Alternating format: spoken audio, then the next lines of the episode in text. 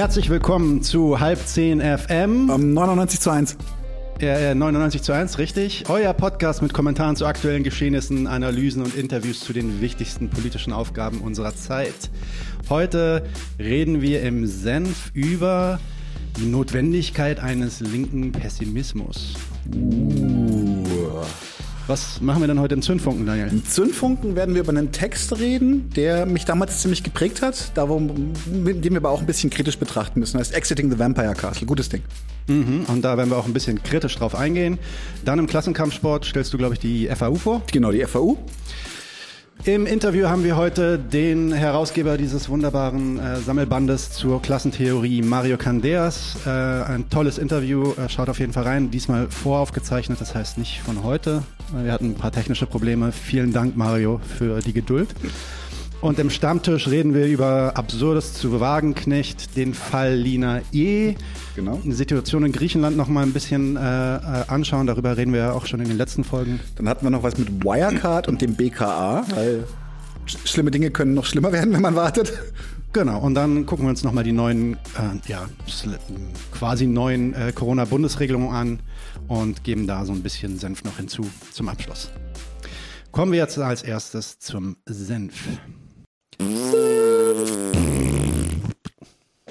So Leute, heute im Senf möchte ich gerne reden über die Notwendigkeit eines Pessimismus auf der Linken oder eines linken Pessimismus.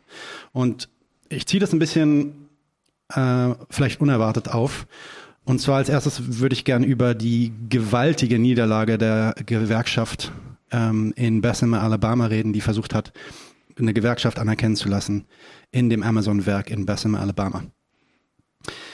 Ähm, das ist ungefähr vor einer Woche oder zwei Wochen ist das passiert, äh, dass die Wahl stattgefunden hat. Darüber haben wir ja auch in der letzten Folge, ich glaube, das war in der letzten Folge äh, berichtet. Und das Ergebnis ist ziemlich vernichtend. Wir hatten 1798 Nein-Votes, No-Votes, also Stimmen, die gegen eine Gewerkschaftsgründung äh, gewählt haben und 738, die dafür gewählt haben. Ja, also das ist schon ziemlich eindeutig. Es gibt da so ein paar Streits darüber, ob, ob ein paar Stimmen da vielleicht nicht gültig sind oder anders gezählt werden müssten. Ähm, aber nichts von dem kommt auch nur ansatzweise ran, dieses Verhältnis irgendwie anzukratzen. Nun gibt es jetzt mittlerweile auch schon wirklich viele Artikel und ähm, Interviews von Leuten, die sich dann damit beschäftigen, woher dieser, dieser Failure kam, ähm, diese Niederlage kam. Ne? Also die Amazon Union war natürlich, darüber haben wir letztes Mal auch schon äh, berichtet, war natürlich von Amazon extrem unter Druck. In den USA gibt es quasi eine Industrie von Unionbustern. Ja, das sind Leute, die wirklich zum Job haben, Unions zu basten. Die werden dann angestellt und die kümmern sich dann halt darum, mit bestimmten Initiativen Gewerkschaften niederzumeißeln. Auch Anwälte, die sich speziell darauf äh, spezialisieren, die dann so eine Tricks fahren, wie zum Beispiel die Verhandlungsmasse, also die Anzahl der Leute, um die, um die es eigentlich geht, ähm, hochzudrehen oder runterzudrehen. Da war, war es auch so, dass diese Gewerkschaft ursprünglich davon ausgegangen ist, dass sie äh, in die Verhandlung geht für 1500 Mitarbeiter in diesem Werk. Die müssen das selber abzählen. Die kriegen da keine offiziellen Informationen von Amazon. Das heißt, die müssen das selber schätzen. Und dann gehen die damit vor Gericht und sagen, wir möchten jetzt gerne eine Gewerkschaft gründen. Und dann kommt Amazon und sagt, na, wir haben aber 5800. Ja, weil ihr habt die ganzen saisonalen Mitarbeiter vergessen, die jetzt in den letzten zwei Monaten erst angefangen haben. Und so kommt ein riesiger Apparat an, ähm, ja, an, an rechtlichen ähm, äh, Streits äh, in Gange und es wird quasi fast unmöglich, ähm, dort zu gewinnen, wenn man dann als Organizer dann auch nicht extrem gut sich auskennt mit genau diesen Kämpfen. Natürlich gab es auch Fehler auf der Seite der Organizer, ähm, vor allem Jane McAlevey, Mac McAlevey wird sie, glaube ich, ausgesprochen, ein bisschen anders geschrieben. Jane McAlevey hat, glaube ich, in der Nation, das ist ein amerikanisches Magazin, da einen super Artikel zugeschrieben. Wenn ihr, wenn ihr euch das anschauen wollt, guckt euch das an. Aber im Endeffekt, das Learning davon ist, äh, der Kampf, in dem wir uns begeben, ist kein fairer Kampf. Die Gesetze, vor allem in den USA, aber auch überall auf der Welt, stellen in extremen Vorteil äh, die Arbeitgeber und nicht die Arbeitnehmer. Das wissen wir, glaube ich, auch. Ne? Und ich meine, was hat das jetzt, was hat dieser Fall in, in Bassam, Alabama so viel zu tun mit, mit Deutschland? Dazu zeige ich jetzt einfach mal hier diese Grafik, die wird hier eingeblendet und die zeigt ähm, die Entwicklung der Gewerksch Gewerkschaftsmitgliedschaften und der Organisationsgrad äh, im Vergleich zu der Arbeitnehmerzahl. Das heißt, wie viele Arbeitnehmer haben wir in Deutschland? Da sehen wir, dass wir eigentlich konstant wachsen. Immer mehr Arbeiter befinden sich im, im Lohnarbeitsverhältnis äh, im Prozent. Man sieht hier auch einen großen Bruch an den 90er Jahren. Das sind dann, das ist dann nach der Wende äh, ein großer Teil an Arbeitern, hinzukommt, nämlich aus dem äh, Osten natürlich. Und ähm, wir sehen auch dort den, den größten Bruch, was den Organisationsgrad angeht. Nach der Wende äh, sinkt die Zahl der Mitglieder wieder zurück auf ein Level, der, die Zahl der Gewerkschaftsmitglieder zurück auf ein Level von 1960. Obwohl mehr, mehr Leute arbeiten. Genau, obwohl viel mehr Leute arbeiten. Also die, die, die, die prozentuale Zahl sinkt zurück auf ein Level von 1960.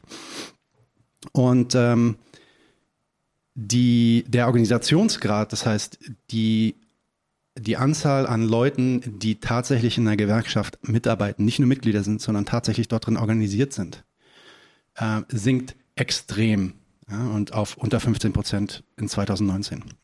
Das heißt, was wir hier sehen, und das ist halt natürlich auch eine Sache, die wir schon mit ähm, Thomas Kurs im letzten Interview besprochen hatten. Ja, Gewerkschaften sind in Deutschland noch wichtig, die haben noch extrem viel zu sagen, vor allem was Tarifarbeit angeht, ähm, sind sie auch auf jeden Fall ähm, ein wichtiges Werkzeug und auch ein ähm, Werkzeug, was viel Einfluss hat. Aber sie verlieren an Bedeutung. Zumindest wenn wir uns die Statistiken der letzten 10, 20 Jahre anschauen.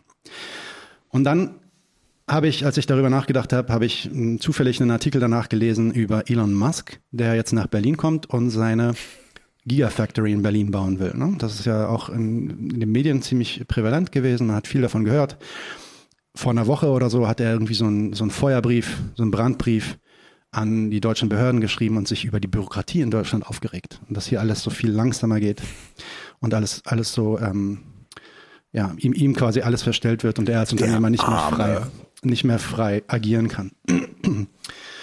Und gleichzeitig wissen wir, dass diese Gigafactory, wenn die zustande kommt, ein enormes Problem in Brandenburg herstellen wird, was die Wasserversorgung angeht. Denn Brandenburg mhm. ist generell schon mit Wasserknappheit ähm, äh, ja, beklagt Wasserknappheit und äh, Musk braucht für die Gigafactory, die jetzt nun auch Batterien erzeugen möchte, nicht nur Autos, sondern die Batterien selbst extrem viel Wasser. Und eventuell gibt es dann eine Lösung und die haben dann mittlerweile auch schon darüber verhandelt, was es dann, ähm, was es dann, äh, was für Ansätze es geben könnte, um diesem Problem aus dem Weg zu gehen. Aber es ist auf jeden Fall was, was viele Leute äh, besorgt in Brandenburg und dementsprechend gab es auch eine eine öffentliche Anhörung in, in Erkner, war das, genau, wo 400 Tesla-Kritiker äh, sich beschwert haben über die Situation mit der Gigafactory und quasi sich dagegen ausgesprochen haben, worüber sich Musk übrigens in diesem Schreiben auch beschwert hat, der jetzt behauptet oder fordert, dass es eine andere Art von Öffentlichkeitsbeteiligung gibt, nämlich nicht eine, in der jeder sagen darf, was er möchte zu diesem Thema. Ähm, ist also gar nicht zufrieden, dass sich da so viele Leute beschweren. Nun haben wir gerade diese Woche, wenn ihr die Folge seht, das ist das letzte Woche, gehört, dass der Mietendeckel gekippt wurde. Ja, das äh, Verfassungsgericht. Bittere, bittere Niederlage, würde ich sagen.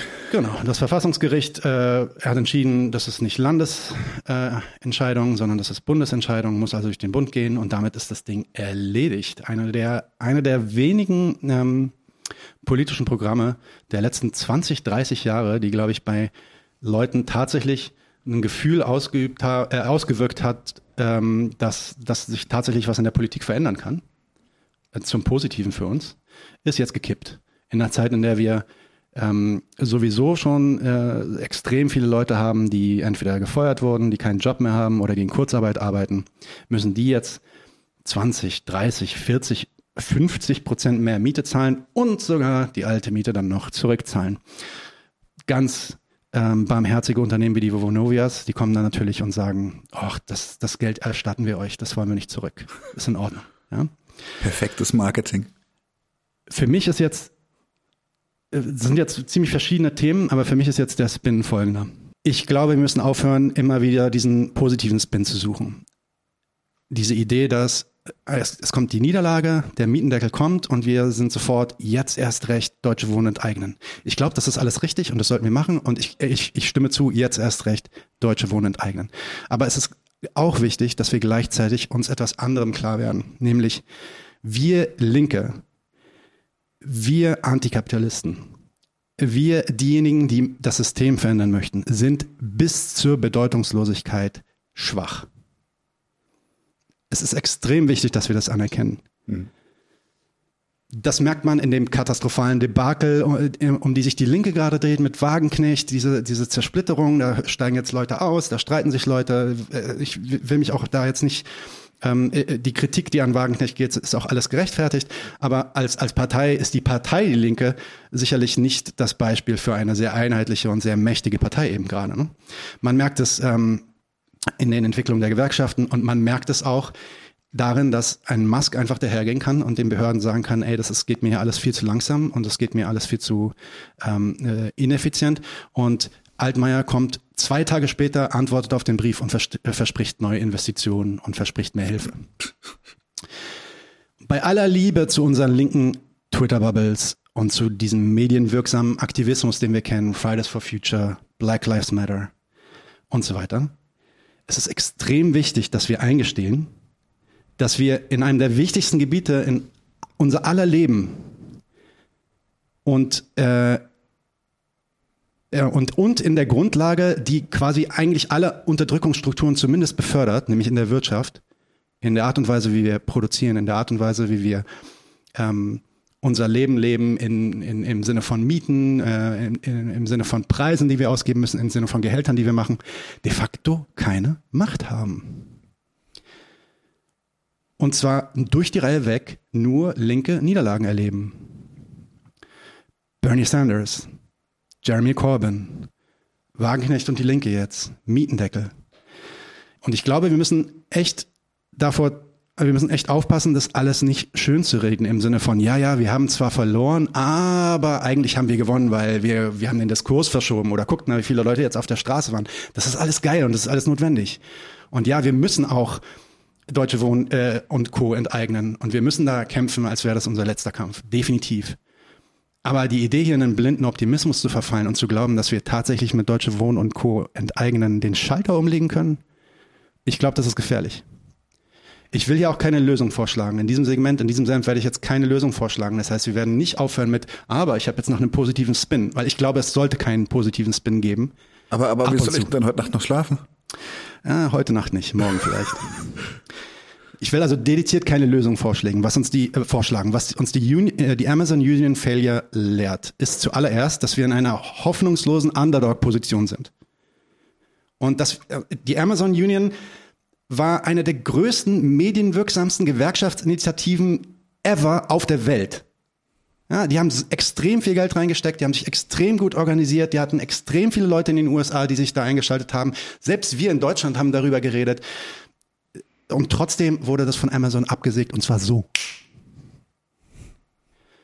Was wir also brauchen, ist kein Optimismus, ist kein romantisches Yes we can, ja, sondern und dieses und, und diese diese Art von Rhetorik, die uns dann das warme, fuzzy, äh, gemütliche Feeling zurückgibt, das wir brauchen, weil wir uns unsicher fühlen. Wir, wir fühlen uns im Endeffekt Scheiße, ich muss jetzt irgendwie 300, 400 Euro mehr, Miete zahlen. Das macht mir Angst, weil ich habe keine Möglichkeit, ähm, über diesen Aspekt von meinem Leben mitzubestimmen. Und dann kommt es mir natürlich gelegen, wenn dann zehn Leute in meiner Umgebung sagen, ey, aber wir gehen jetzt hier das machen und dann dieses machen und dann haben wir, äh, dann kriegen wir das alles hin. Das gibt mir eine psychologische Ruhe.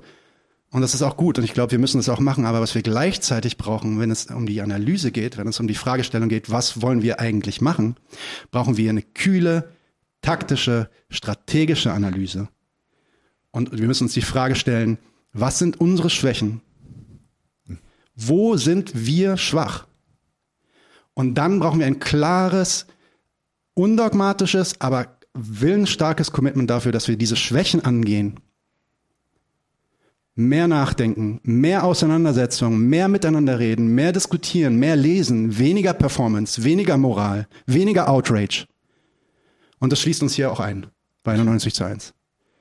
Ja? Wir brauchen keinen Optimismus, meiner Meinung nach gerade. Wir haben viel Optimismus. Wir haben fast zu viel Optimismus. Gramsci wird immer dieses Zitat zugesprochen.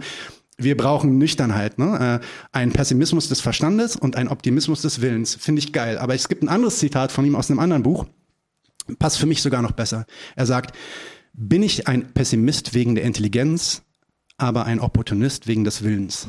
Opportunist oder Optimist? Ein Opportunist. Interesting. Opportunist. Und hier steckt Machiavelli. Hier geht es darum zu erkennen, dass ja, die, der Willen zur Macht wird uns bewegen, selbst diese Strukturen abzuschaffen, über die wir pessimistisch sind, dass wir sie abschaffen können. Der Willen ist es, was uns bewegt, nicht der Optimismus, nicht das Herz. Ja? Der, der Verstand sagt uns, eigentlich ist die Macht zu groß, die ist nicht, die ist nicht schaffbar. Aber die Wut und die Kraft sagt uns, mh, hm, wir müssen trotzdem rangehen. Wir müssen uns also, und in dem Sinne, in dem, in dem machiavellischen Sinne, müssen wir uns also als Linke die Frage stellen, wie schaffen wir es über Jahre, Jahrzehnte und Leute, ganz ehrlich, wenn wir über den Kapitalismus reden, wir reden wahrscheinlich über Jahrhunderte. Das passiert nicht, das passiert nicht in unserer Lebenszeit. Nicht auf der Welt. Ja, und dann kommt der ein oder andere und sagt, aber dann ist es zu spät wegen äh, Climate Change und so. Yes, dann ist es fucking zu spät. Aber dass du sagst, dass es dann zu spät ist, hilft nichts. Wir müssen über Jahre, Jahrzehnte und Jahrhunderte Stück für Stück Macht erlangen. Denn das ist das Problem, wir haben keine Macht. Das ist das, worum es geht. Die Arbeiterklasse hat keine Macht darüber zu entscheiden, wie mit ihr umgegangen wird, wie mit der Umwelt umgegangen wird, mit der Natur, wie mit, ähm, mit Migranten umgegangen wird, mit anderen sogenannten Rassen oder anderen Geschlechtern und so weiter. Das liegt nicht in unserer alleinigen Macht. Und ich glaube, wenn wir das nicht einsehen und wenn wir nicht um uns um die Macht kümmern und anfangen, strategisch kalt und Machiavelli im Herzen darüber nachzudenken, wie wir Macht ergreifen können, dann werden sich unsere Gesellschaften auch weiter und in zunehmendem Maße schlecht entwickeln. Menschen mehr unterdrückt werden, sowohl ökonomisch, Mietendeckel, bestes Beispiel, als auch Minderheiten, ähm, anders, andersfarbige, anders Haut, äh, Leute mit anderer Haut oder anderer Kultur, anderer Religion, anderem Geschlecht, anderer Sexualität werden mehr unterdrückt werden, nicht weniger unterdrückt werden. So wird es kommen, davon bin ich überzeugt. Und die Frage ist und bleibt, was ist unser Plan?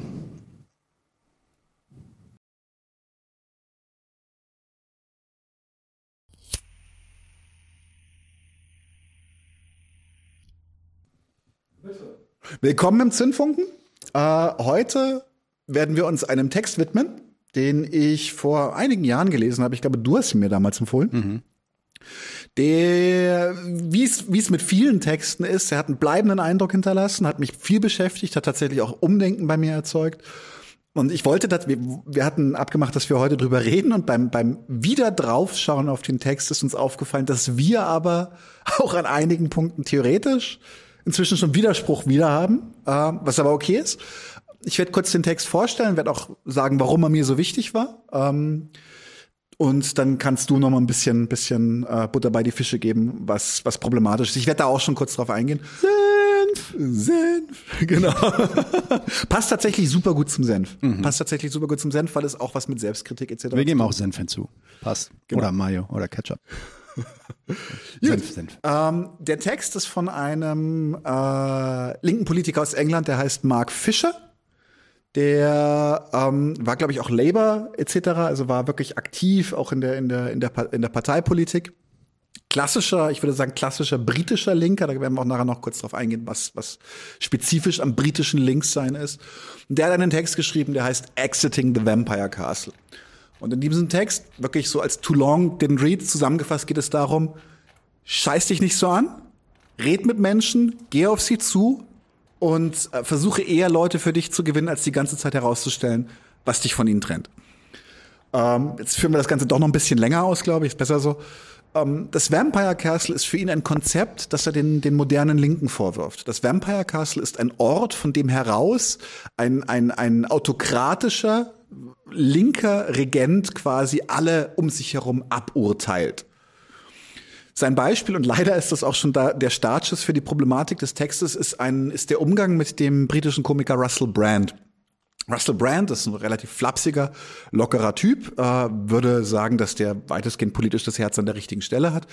Ähm, der hat halt einen etwas roheren Umgang mit ein paar, mit ein paar Begrifflichkeiten, auch aufgrund seiner Sozialisierung und hat äh, man muss, stimmt schon, hat durchaus despektierliche Begriffe für Frauen verwendet, die einfach soziolekt waren. Ich möchte es jetzt nicht kleinreden, das ist der Kommentar dazu, ist, ist irrelevant, sondern es geht darum, dass dann stattdessen, dass man sich halt mit den Inhalten mit Russell Brand beschäftigt hat, hat man sich ausschließlich damit beschäftigt, dass er ein Sexist ist.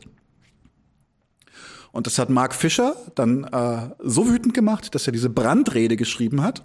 Und äh, in dieser Brandrede sagt er halt, wie kann es eigentlich sein, dass jemand, der wirklich aus der rohen Arbeiterklasse kommt, so von einer bourgeoisen, liberal-linken Mittelschicht abgecancelt wird, um diesen, dieses Buzzword hier zu verwenden, ähm, weil er äh, Begrifflichkeiten verwendet, die für ihn in seinem sozialen, in sozialen Umfeld vollkommen normal sind.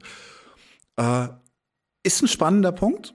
Warum das problematisch ist, äh, machst du dann gleich noch. Ähm, Im Grunde geht es hier um das, was wir immer wieder als Identitätspolitik bezeichnen, ähm, dass wir Identitäten objektivieren äh, und sie als trennende Elemente zwischen uns betrachten, anstatt dass sie uns anregen, aufeinander zuzugehen, Gemeinsamkeiten in der Unterdrückung, Gemeinsamkeiten in der Ausgrenzung zu erkennen, Gemeinsamkeiten in der Ausbeutung zu erkennen, ganz wichtiges Thema. Ähm, ich bin der festen Überzeugung, dass es so gut wie keine Ausgrenzung und Unterdrückung gibt, ohne einen Grund, der irgendeinen Nutzen für das System nach sich zieht. Da bin ich, bin ich nicht, bin ich nicht überzeugt von. Und Mark Fischer redet sich ein bisschen heiß. Das macht auch Spaß, den Text zu lesen. Ähm, tut ein bisschen weh, hat mir damals sehr weh getan, weil ich noch voll so ein bisschen auch in so einer, so einer versuchten Kartoffelwokeness drin war. Er hat's gesagt, nicht ich. Und ähm, er, er geht dann auf, auf fünf Gesetze ein des Vampire Castles. Und das, äh, diese Five Laws of the Vampire Castle, die möchte ich jetzt einfach durchgehen. Ein bisschen was dazu sagen. Wenn ich ein bisschen was vergesse, was das noch bedeuten könnte, kannst du gerne noch ein bisschen zur Hilfe kommen an der Stelle. Ähm, die Five Laws of the Vampire Castle. Das erste ist, individualisiere und beziehe alles auf das Private. Und das ist ein, tatsächlich ein sehr, sehr schöner Punkt, weil es gibt kein schöneres Thema für die momentane New Left, liberale Linke, whatever, mir wurscht, ähm, als strukturell. Dieses Buzzword wird überall angeklemmt. Es gibt strukturellen Sexismus, es gibt strukturellen Rassismus, es gibt strukturell, strukturell, strukturell. Und witzigerweise ist das ja auch der Punkt, wo ich Ihnen völlig zustimme. Ja, wir haben strukturellen Rassismus, wir haben strukturellen Sexismus. Auf der anderen Seite ist der Ansatz, mit dem Sie sich diesem, diesem strukturellen Problem dann entgegenstellen, immer nur individuell geprägt. Es geht also nicht darum, wir müssen Senf Macht erreichen, um die Struktur zu ändern, sondern nein, wenn nur genug Leute aufhören, das N-Wort zu verwenden, muss man ja jetzt tatsächlich wirklich nicht, aber das, als wenn das schon der Sieg wäre. So, als wenn wir, wenn wir unsere Kommunikation verändern, wenn wir, wenn wir, wenn wir ähm, auf quasi uns selber die ganze Zeit checken, habe ich jetzt irgendwas gesagt, was irgendwie äh, im Rahmen einer Identität anstößig sein könnte, sowas, dann verändern wir schon die Welt. Und das ist äh, Bullshit weil das System interessiert sich nicht dafür, ob das N-Wort gesagt wurde oder nicht. Freunde von mir interessieren sich dafür, ob ich es verwende oder nicht. Und deswegen ist es auch fair, es nicht zu verwenden. Absolut, überhaupt keine Diskussion hier. Aber zu glauben, dass ich jetzt gerade Politik gemacht habe, das ist Gaga. Sorry, das ist ein bisschen hart. No, du hast mich angesteckt, Mann. also, das zweite Law of the Vampire Castle, das ist auch, das ist, das wird richtig, es wird immer, immer appetitlicher. Ähm, tut mir ein bisschen leid, dass wir hinten raus ihn noch ein bisschen ärgern müssen, den guten Mark Fischer. Aber der zweite ist, es lass alle Denkansätze und alle Aktionen als unheimlich schwer erscheinen. Das heißt also, mach klar, dass alles, alles, was du hier gerade machst, ist harte intellektuelle Arbeit. Zu der sind auch nicht alle in der Lage. Es geht hier wirklich auch tatsächlich um ein elitäres Selbstdarstellungsgefühl. So, ich mache diese Arbeit. Ich bin, ach so, siehst du, wie woke ich bin? It's fucking hard, ne? Es geht also quasi immer darum zu suggerieren, dass man diesen schweren Job macht. Man stellt sich der strukturellen Gewalt mit individualisierten Lösungen. Und das ist ein harter Job. Ich sag euch, es ist nicht nur ein harter Job, es ist auch sinnfrei. Es ist auch hier wieder, es ist, wenn ich den Leuten immer sage, also das ist, das ist, das ist harter Tobak, ich weiß nicht, ob das jeder schafft, dann vergelle ich auch jedem in, irgendwie die Möglichkeit, in eine Diskussion einzusteigen. Da möchte ich auch kurz noch mal auf die, auf die Replik von Russell Brand zu den Vorwürfen eingehen, weil der eigentlich ganz schön reagiert hat, weil der gesagt hat, oh, sorry, stimmt, hm, muss ich drüber nachdenken? Ja. Es, es war sogar eine Sache, also ich fand es noch ein bisschen geiler sogar, was er, was er geantwortet hat, weil er, er hat über seine Großmutter gesprochen und hat gesagt, Ne? Äh, ihm wurde vorgeworfen, dass er Sexist sei, weil er irgendwie das Wort Bird benutzt hat für eine Frau. Ne? Und das ist ein abwertender Begriff, der quasi für eine mhm. schöne, hübsche Frau benutzt werden soll anscheinend oder so. Ich kenne mich da nicht so gut aus. Ähm, Bist zu woke. Zu woke, genau, zu woke. Ähm, ich ich schlaf schon wieder so woke, genau. Ähm, und dann antwortet er halt, Ich glaube nicht, dass ich ein Sexist bin, aber ich bin auch vielleicht nicht der Richtige, das zu sagen, ob ich Sexist bin oder nicht, oder ob das, was ich gesagt habe, sexistisch ist. Zum Beispiel weiß ich, äh, äh, kenne ich meine Großmutter. Meine Großmutter war äh, der liebste Mensch, äh, den ich jemals kannte, aber meine Großmutter war auch Rassistin. Oder hatte rassistische Ideen. Und ich glaube aber nicht, dass sie das wusste. Insofern überlasse ich, überlasse ich das dann eher den, den Frauen äh, zu sagen, ob, ob das jetzt sexistisch war. Und äh, hör, dann höre ich mir das natürlich an und versuche mich dann auch zu checken und versuche das dann auch zu verbessern. Das war seine Antwort darauf, auf einen, auf einen Shitstorm, mhm. der so gigantisch war, äh, dass ich echt sagen muss, ich bin ja kein großer Fan von Brand, aber ähm, Respekt, dass er das mit so viel Gelassenheit genommen hat. Und zwar relativ, relativ bald danach. Also nicht, äh, nicht erst sehr viel später. Ja. Das äh, dritte Gesetz des Vampire Castles, und das ist einer, einer meiner persönlichen Favoriten, ähm, eher, äh, sage ich gleich warum, es ist propagiere so viel Schuld und Schuldgefühl wie möglich. Und zwar ähm, ist es dieses, dieses komische Spiel, dass je betroffener ich agiere, desto mehr habe ich verstanden. Je betroffener ich, ich, ich reagiere auf irgendwelche Formen der Unterdrückung, je mehr ich sage, oh, das ist ja schrecklich, desto mehr engagiere ich mich daran. Und ähm, ich finde Betroffenheit, Ekel, Wut und all diese Emotionen, die sind notwendig, notwendige Trigger für Gedankenstrukturen, für Veränderungen. Das ist alles richtig. Und ich finde auch zum Beispiel, ich stehe hier, was ist, ich sitze, ich sitze hier als, als weißer Cis-Hetero, um, um, um, um diese, diese Entität zu bemühen. Und selbstverständlich, wenn man sich die Ausbeutung des afrikanischen Kontinents oder sowas bewusst macht und erkennt, dass mein gesamter Lebens meine gesamte Lebensweise darauf basiert, dass es anderen Leuten schlecht geht, dann kann das auch durchaus Schuldgefühle machen. Aber bloß weil ich Schuldgefühle habe, habe ich noch nicht verstanden, worum es geht und ich habe auch noch keinen Ansatz, um es zu verändern. Und was für mich zum Beispiel hinter diesen Prinzipien ein bisschen steht, ist eine Form der Selbstkasteiung. Es ist, man lenkt ab von dem Problem, das man erzeugt durch die eigene Existenz, was leider ein Fakt ist, indem man sagt, oh, ich fühle mich so schuldig ist gefährlich. Es deflektiert die eigene Verantwortung, weil Schuld ist noch nicht Verantwortung. Ja? Ich würde, ich würde, genau, ich würde, ich würde da sogar widersprechen. Ich würde sagen, es ist einerseits, einerseits vielleicht ja, das ist vielleicht ein psychologischer Mechanismus, mit dem man die eigene Schuld deflektieren kann oder die eigene Verantwortung mhm. deflektieren kann, nämlich zu performen, dass man sich schuldig fühlt. Mhm. Vielleicht. Aber ich glaube, einer der wichtigeren Punkte ist eigentlich, und das geht auch zurück zu dem Punkt eins. Mhm. es stellt wieder in den Vordergrund, dass meine persönliche Schuld äh, der, der, der Kern in diesem Problem ist. Und mhm. unser, unser aller persönliche und individuelle Schuld ist der Kern des Problems und nicht eben eine Struktur, ein System, eine Unterdrückungs-, ein Unterdrückungssystem, ein Ausbeutungssystem, ein Produktionssystem, sondern nee, es sind unsere Einstellungen, die zählen. Und ähm, genau, deswegen finde ich, die Punkte äh, gehen dann auch ein bisschen so ineinander über, ähm, beziehungsweise bauen aufeinander auf, weil das im Endeffekt wieder diese neoliberale Denkweise ist von wegen, wir sind, wir sind alle Individuen, everybody for himself. Und wenn irgendwer äh, wenn irgendwas in dem System nicht funktioniert, dann ist es die Schuld von Individuen. Und die Art und Weise, wie wir diese Probleme dann angehen, mhm. ist dann den Individuen Schuld einzureden, auf dass sie sich ändern. Check your privilege. Check yourself. Hm? Und ähm, das lenkt halt, es ist, ist halt für mich sogar im Diskurs schon, also merkt man sofort, dass es da dann nicht mehr darum geht, über, über ein System zu reden, was es mhm. herstellt und schon gar nicht über Struktur. Deswegen bin ich zum Beispiel der Meinung, dass dieses ganze Konzept des strukturellen Rassismus, ich sage nicht, dass es keinen strukturellen Rassismus gibt, aber ich sage, das Konzept als äh, oder oder strukturellen Klassismus auch for that matter. Das Konzept als ein Konzept zu erklären, was in diesem System oder in unserer Gesellschaft tatsächlich vorgeht, ist nicht ist nicht ausreichend, weil es immer weil es in der Praxis immer wieder sich fokussiert auf okay, da ist struktureller Rassismus, was kannst du jetzt dagegen machen? Mhm. Lies dieses Buch über Antirassismus und und ähm, sag jetzt diese und jene Worte nicht mehr mhm. und und und und drücke und zeige Solidarität mit Black Lives Matter und so weiter. Ähm, das ist dann halt nicht genug, wenn man wirklich von Struktur reden möchte. Mhm. Das ist ein interessanter Gedankengang. Ähm, mir geht es bei diesem Schuldgefühl tatsächlich sehr, deswegen gehe ich da auch so drauf ab. Mir geht es halt um dieses, das ist auch wieder eine Form des Narzissmus. Auch dieses Schuldhabitus kann eine Form des Narzissmus sein. Und ich sehe halt. Das ist eine Performance. Ja, genau. Das ist eine Performance, genau. Diese Performances sind in meinen Augen tatsächlich von hinten durch die Brust ins Auge, wieder Möglichkeiten für eine liberale, weiße, wahrscheinlich obere Mittelschicht, sich wieder ins Zentrum des Diskurses zu zwängen, indem mhm. sie die ganze Zeit performen, wie schuldig sie sich fühlen. Das vierte Gesetz des Vampire Castles ist essentialisiere alles.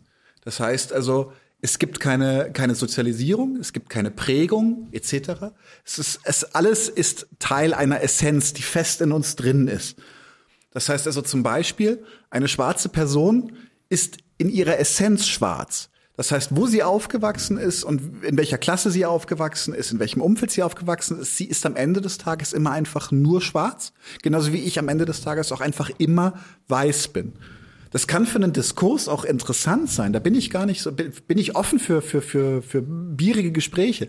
Worum es hier geht, ist, dass über diese, über diese, ähm, über diese Essentialisierung von Eigenschaften, die darüber hinausgeht, man hat eine Identität, nach der man diskriminiert wird. Das ist ein Fakt, da möchte ich auch gar nicht gegen anstinken.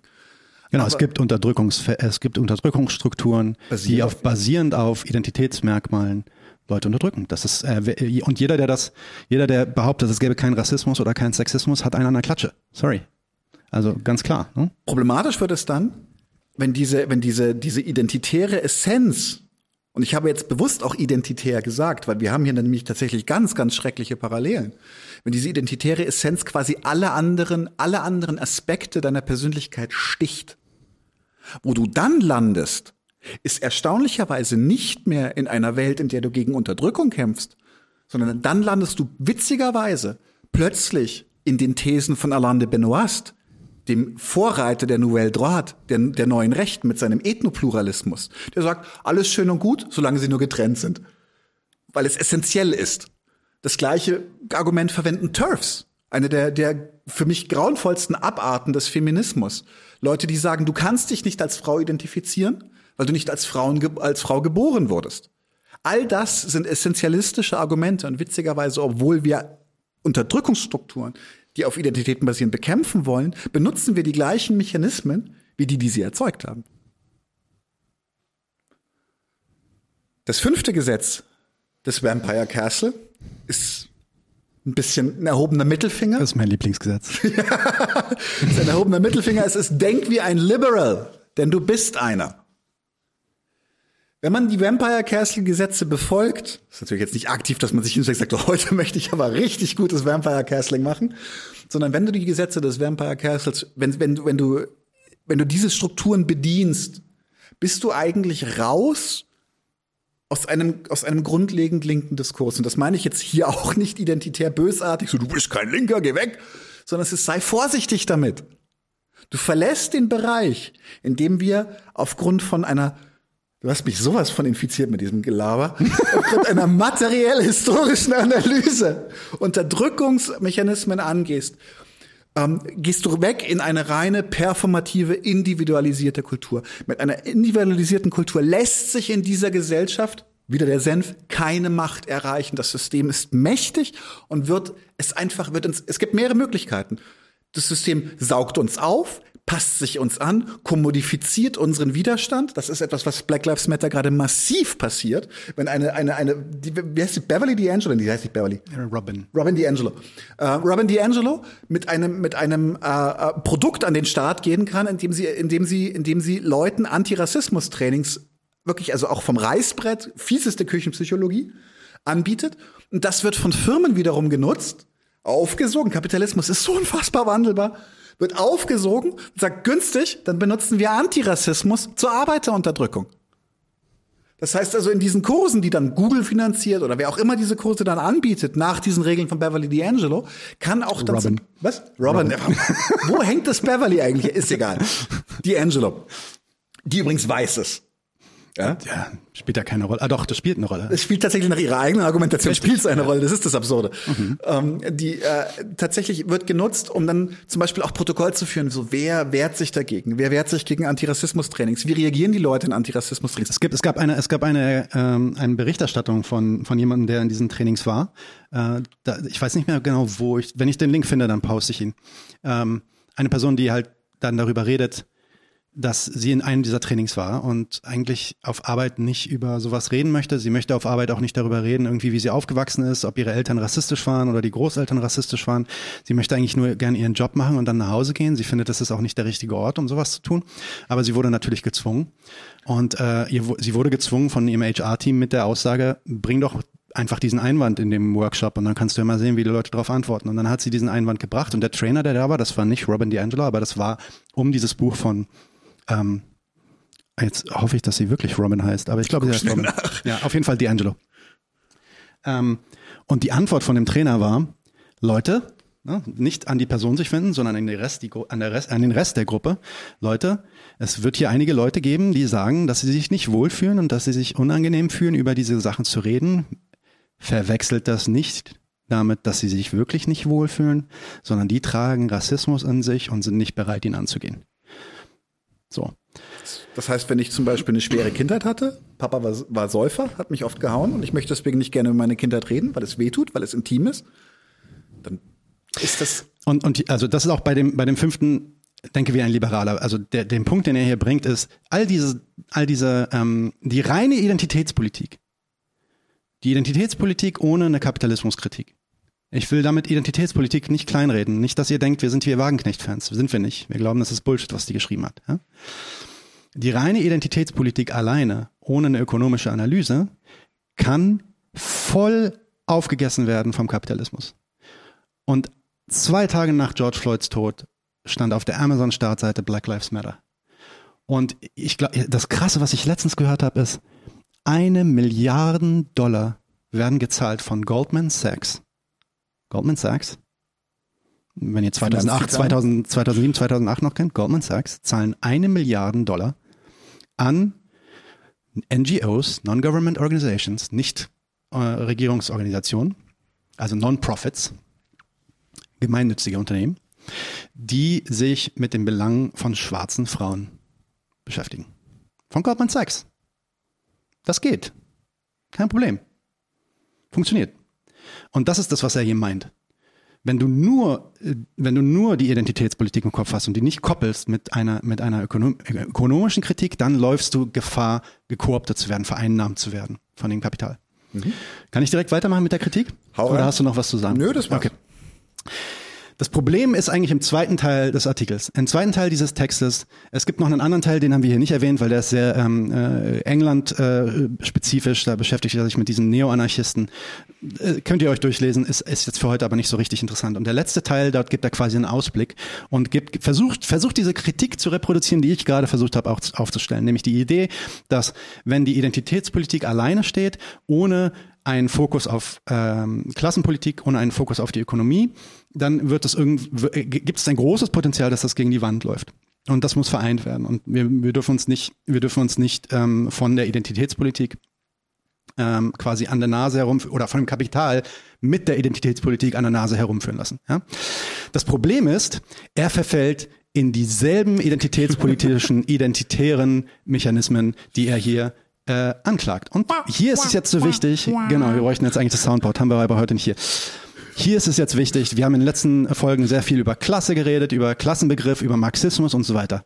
Jetzt versucht mal bitte bei mir zu bleiben und versucht mal rauszufinden, was für einen Klassenbegriff der hier gerade äh, aufführt, wenn er folgendes schreibt. Über Russell Brand. Es ist alarmierend, dass diese Leute glauben, dass Leute aus der Arbeiterklasse in Armut, Unsichtbarkeit und Machtlosigkeit leben sollten, weil sie sonst ihre Authentizität verlieren. Die Idee ist also, Brandt wurde damals extrem angegriffen aufgrund des Sexismus. Er wurde dann verteidigt von dem anderen Lager, äh, zu sagen, der ist, der ist Working Class. Mhm. Ja? Und ähm, dann wurde gesagt, der ist nicht Working Class, der ist jetzt Millionär. Alright? Der ist nicht Working Class. Sorry. Wenn der Millionär ist, wenn der Multimillionär ist, dann ist er laut marxistischer Klassentheorie, hat er sein eigenes Kapital, das er einsetzen kann. Der könnte theoretisch seine Firma aufbauen und muss er nicht mal, kann sich einfach auf seinem Geld ausruhen. Und äh, eventuell hat er vielleicht sogar schon die ein oder andere Firma am Laufen und er muss nicht mehr arbeiten, um zu überleben. Damit ist er nicht Arbeiterklasse. Welchen Klassenbegriff sehen wir hier also in dem Text von Mark Fischer? Das ist der bürgerliche Klassenbegriff. Und der bürgerliche Klassenbegriff geht davon aus, dass du in der Klasse bist, in die du reingeboren wirst, in die, in die du sozialisiert wirst und sich dann eine Identität formt, tada, die du nie verlieren kannst. Dass selbst wenn du in dem Vorstand von Goldman Sachs landest, dadurch, dass du in der Gosse aufgewachsen bist, bleibst du Working Class. I call Bullshit. Das ist die bürgerliche Klassendefinition, auf die er sich einlässt. Und wohlgemerkt, Mark Fischer war halt einfach kein Marxist. Okay, bear with me. Versucht mal, versucht mal dabei zu bleiben. Wo wird das jetzt richtig problematisch? Weil er sagt am Ende Folgendes. Ähm, er, er sagt, wo können wir also etwas tun, um, um dieser Identitätspolitik und so weiter, um, um das alles zu bekämpfen, weil das ist alles böse und so weiter. Ne? Zuallererst ist es notwendig, Identarismus abzulehnen. Ah, Soweit so gut. Identarismus nicht so gut. Äh, es ist, es ist notwendig einzugestehen, dass es keine Identitäten gibt, nur Bedürfnisse, Interessen ähm, und, äh, und äh, hier fehlt ein Wort. Und niemand ist essentiell etwas? Ja, genau. Äh, nur Bedürfnisse und Interessen und Identifikationen. Ja. Es gibt also keine Identitäten an sich, finde ich auch gut, weil das ist das Essentialismus-Thema. Identitäten an sich im luftleeren Raum existieren nicht. Es existieren Bedürfnisse, Interessen und Identifikation. Das heißt, wie identifizierst du, identifizierst du sich aufgrund deiner Sozialisierung? Würde ich gerne kurz noch eine Ergänzung geben, hm. weil eigentlich auch Identitäten etwas Relationales sind. Weil Identitäten sind das, was dir gespiegelt wird. Okay, okay. Aber ich glaube, was er hier meint, ist die Identität in dem essentiellen Sinn. Genau, genau. Also er sagt das ja auch sofort im nächsten Satz. Mhm. Niemand ist essentiell irgendwas. Also nur weil irgendwie eine Frau eine Frau genannt wird, bedeutet das nicht, dass die Frau als abstraktes Konzept tatsächlich existiert. Das ist, eine, das ist ein soziales Konstrukt. Übrigens sagt jeder, der irgendwas mit Antirassismus zu tun hat, dass Rasse nicht existiert sondern Rasse ist ein so soziales Konstrukt. Deswegen schreibt man Rasse, wenn man politisch korrekt sein will, sogar in so Anführungsstrichen in Texten, weil man, weil man klar machen will, das gibt es nicht. Und das ist auch wissenschaftlich nachgewiesen, das gibt es nicht. Alright? Das ist auch eines der Hauptargumente äh, in diesen Gender-Sachen, dass Geschlecht ein soziales Konstrukt ist. Und jetzt das, also alles, was er sagt, ist perfekt, bis auf den Punkt, dass auch die Arbeiterklasse als Identität es so nicht gibt. Sorry, aber du redest hier, als ob es sie gibt, weil du gehst von einer Identität aus, die Russell Brand nicht verlieren kann, wenn er schon Multimillionär ist. Das, so funktioniert das nicht. Ja? Und jetzt kommt der letzte, der letzte Teil, der, wenn, wenn ihr einen marxistischen, und deswegen ist es so wichtig, sauber zu sein mit eurer Analyse und mit eurer Theorie, deswegen ist es so wichtig, sich auch Gedanken zu machen, worüber man eigentlich redet und was für Worte man benutzt. Ich lese jetzt den gleichen Text zweimal vor. Einmal sollt ihr denken, bürgerlicher Klassenbegriff. Das ist die Identität, da wird man reingeboren und die verliert man nie. Ja, das ist das erste Mal. Marxistische Klassenpolitik, äh, sorry, äh, aber die Ablehnung von Identitarismus kann nur durch die Wiederbehauptung von Klasse entstehen. Eine Linke, die nicht Klasse in ihrem Zentrum trägt, ist nicht mehr als eine liberale Interessenvertretung. Klassenbewusstsein ist immer zweiseitig. Es beinhaltet das gleichzeitige Wissen, dass Klasse all unsere Erfahrungen rahmt und bestimmt und ein Wissen über die bestimmte Position, die wir in dieser Klassenstruktur innehaben. Okay? Wenn wir einen liberalen Klassenbegriff äh, benutzen, dann haben wir jetzt gerade darüber äh, diskutiert, ob die Identität Klasse im bürgerlichen Sinne wichtiger ist als die Identität Rasse oder wichtiger ist als die Identität Sexismus oder ob Rasse wichtiger ist als, als äh, Geschlecht oder ob, ob äh, sexuelle Gesinnung wichtiger ist als Rasse. Das heißt, er läuft in die gleichen identitären Probleme, wenn er diesen Klassenbegriff nimmt. Jetzt dreht es mal andersrum. Er sagt Klasse, aber wir benutzen jetzt den marxistischen Klassenbegriff. Ich lese es nochmal vor. Nochmal, was ist marxistische Arbeiterklasse? Lohnabhängige, die keine Produktionsmittel haben. Ja? Die Ablehnung von Identitarismus kann nur durch die Wiederbehauptung von Klasse entstehen. Eine Linke, die nicht Klasse in ihrem Zentrum trägt, ist nicht mehr als eine liberale Interessenvertretung. Klassenbewusstsein ist immer zweiseitig. Es beinhaltet das gleichzeitige Wissen, dass Klasse all unsere Erfahrungen rahmt und bestimmt und ein Wissen über die bestimmte Position, die wir in dieser Klassenstruktur innehaben. Perfekt. Plötzlich ist der Text absolut 100% korrekt. Weil wir nicht mehr über eine Identität reden, sondern über eine Relation, die du im System inne hast. Klasse in marxistischer Klassentheorie und in, wie ich finde, linker Klassenpolitik muss relational sein, nicht identitär. Und das macht Mark Fischer hier übrigens genauso wie Sarah Wagenknecht falsch, denn auch Sarah, Sarah Wagenknecht essentialisiert die Arbeiterklasse, nämlich dadurch, dass sie sagt, das sind Weiße, die äh, irgendwie was dagegen haben, wenn man irgendwie Gendersternchen anhängen muss. Das ist Sarah, Wagens, Sarah Wagenknecht Fehler auf der theoretischen Ebene, der gleiche, den Mark Fischer hier macht. Und deswegen ist dieser zweite Teil für mich eigentlich mittlerweile abzulehnen. Ja, auch wenn der erste Teil sehr, sehr spannend ist. Der zweite, äh, den muss man lesen, aber man muss ihn lesen unter der, unter, ähm, unter der Einsicht, dass sein Klassenbegriff ein anderer ist, den wir haben sollten auf der Linken, zumindest, meiner Meinung nach. Gehe ich völlig d'accord mit. Was für mich das Problematischste an der ganzen Sache ist, ist, dass Mark Fischer sich dadurch auch ein Stück weit widerspricht. Absolut. Und das ist, das ist für mich das eigentlich, wenn jemand Und deswegen kann er auch von den Rechten gekooptet werden. Ganz deswegen genau. gibt es auch extrem viele Rechte, die sich natürlich dann auf den äh, Oh, Identitätspolitik ist das größte Problem, was wir haben, Zug setzen und sagen, guck mal, Mark Fischer, der ist ja auch ein Linker, ist sogar irgendwie bei Labour, der sagt genau das Gleiche. Und so einen ähnlichen Witz haben wir mit Sarah Wagenknecht nachher im Stammtisch auch. Sehr gut. jo, wir werden den Artikel verlinken. Ähm, lest ihn euch durch. Könnt ihn auch gerne ganz lesen. Ähm, könnt gerne Kommentare auch dazu abgeben, wie ihr das seht. Ähm, für mich tatsächlich so, so um, um für mich noch so, so das, die, die, und das Unterstreichen am Ende zu machen, ist halt auch das Thema, es ist, wenn man einen identitären Klassenbegriff verwendet, fängt man an, Identitäten gegeneinander auszuspielen und zu priorisieren.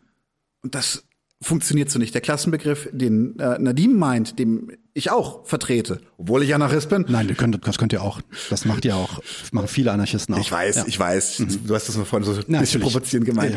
Ja, ein bisschen ähm, äh, diesen Klassenbegriff, er schließt Identitäten einfach mit ein.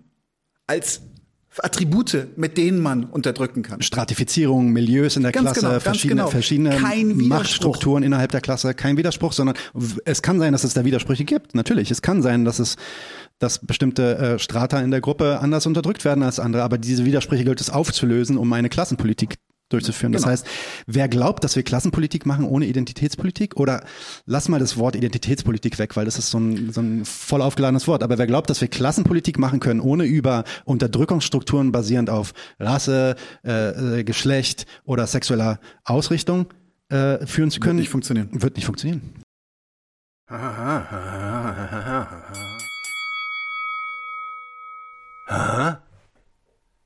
Dun dun dun dun dun dun dun dun dun. Haha.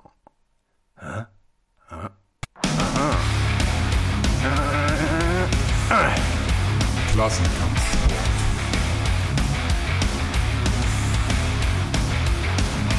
Willkommen im Klassenkampfsport.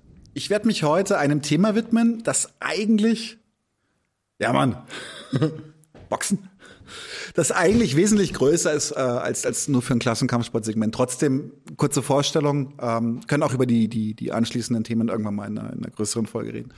Und zwar möchte ich heute eine relativ besondere Gewerkschaft vorstellen. Es gab sogar schon einen Gerichtsstreit, ob sie sich überhaupt Gewerkschaft nennen dürfen. Haben sie Gott sei Dank gewonnen. Oder beziehungsweise ist die Klage zurückgezogen worden. Ähm, äh, es geht um die Freie Arbeiterunion. Und äh, die Freie Arbeiterunion gibt es offiziell erst ähm, seit 1977, aber es gab vorher, und das auch Jetzt schon. nochmal nachgucken, oder? Was? Das musst du jetzt Nee, ich muss das andere nochmal nachgucken.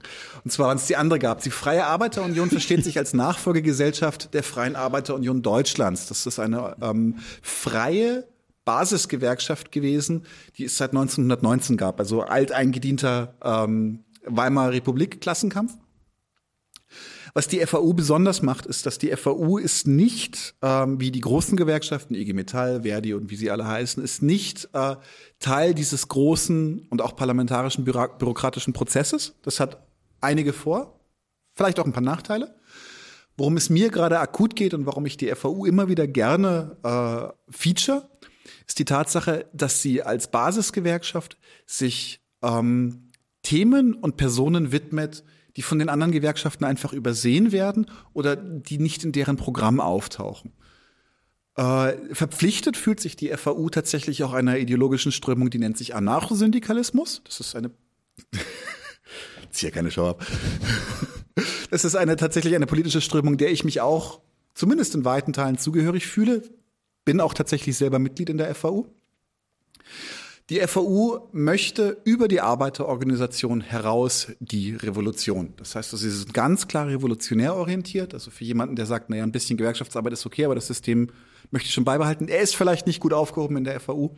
Da geht es schon wirklich um harten Antikapitalismus oh, ohne große Kompromisse.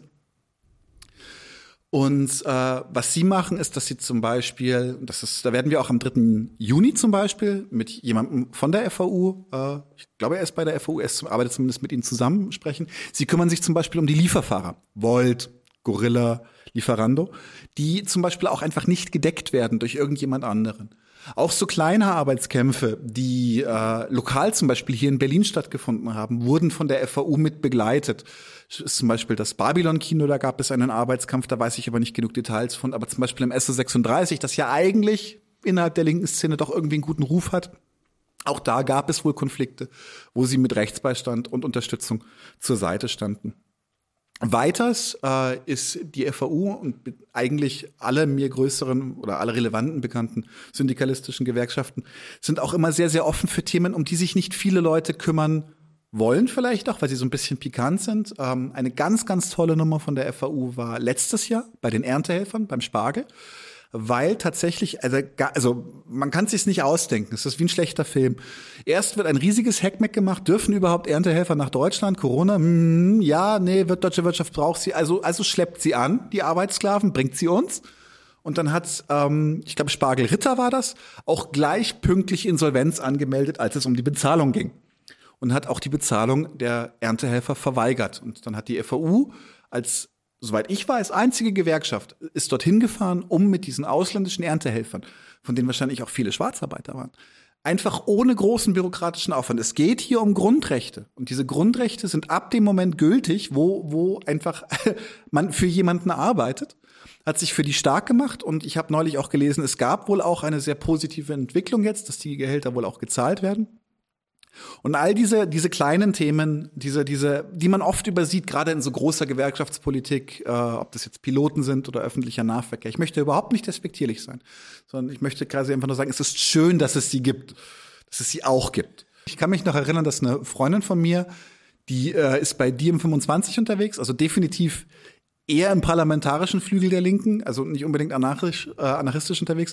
Und selbst sie hat gesagt so, hey, bitte, bitte, bitte, die V ist so notwendig, es ist so wichtig, dass sie, dass sie diesen Job weitermachen, weil niemand kümmert sich um Lieferfahrer, Migranten etc. Ähm, insofern ganz klarer Appell von meiner Seite, guckt euch die V mal an. FAU, V, ich nenne sie mal V. Ähm, sie veröffentlichen auch im Internet ein kleines Magazin. Das gab es früher im Print, leider jetzt nicht mehr. Das nennt sich Direkte Aktion. Äh, da kann ich irgendwann mal, wenn wir Anarchie-Theoriestunde machen, darauf eingehen, warum also direkte Aktion ein stehender Begriff bei Anarchisten ist. Da sind auch immer wieder schöne Texten, gerade zu so Basisklassenkämpfen drinnen. Ähm, guckt euch das mal an. Schreibt sie vielleicht auch mal an. Müsst ihr nicht unbedingt gleich Mitglied werden, aber habt sie auf dem Radar. Da wird tolle Arbeit gemacht. Und ich glaube, in der breiten Masse kennen sie viel zu wenig Leute. Insofern ähm, ganz lieben Gruß raus äh, an meine Genossinnen bei der FAU. Guter Job, weiter so. Passt. Okay Leute, wir brauchen eure Unterstützung. 99 zu 1 auf YouTube, bitte auch auf Twitter oder auf Facebook folgen. Auf YouTube am besten folgen und das Glöckchen anklingeln, damit ihr Informationen darüber bekommt, wenn was Neues kommt. Ähm, kostet euch nichts, könnt ihr draufgehen. Euer Like bringt uns sehr, sehr viel, weil wir damit Reichweite erzeugen und das ist uns sehr, sehr wichtig hier. Bitte geht, wie gesagt, Facebook, äh, YouTube, Twitter, Instagram. Instagram. 99 zu 1 ein Wort, 99 die Zahl und dann zu 1 als Wort. Mhm. Jo. Wir bedanken uns für jede Unterstützung. Wir machen das momentan neben einem Vollzeitjob. Das heißt, äh, wir brauchen Reichweite. Genau, Social Media, Reichweite.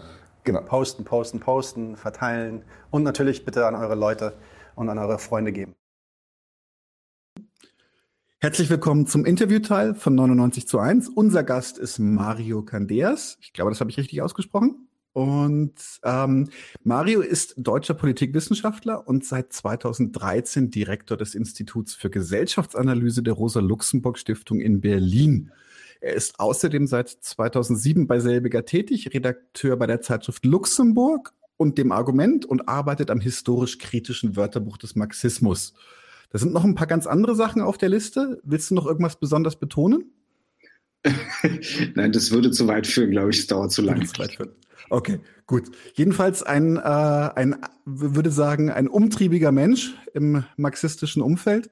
Und wir werden uns heute zu verschiedenen Themen von Klasse, Prekariat etc. unterhalten.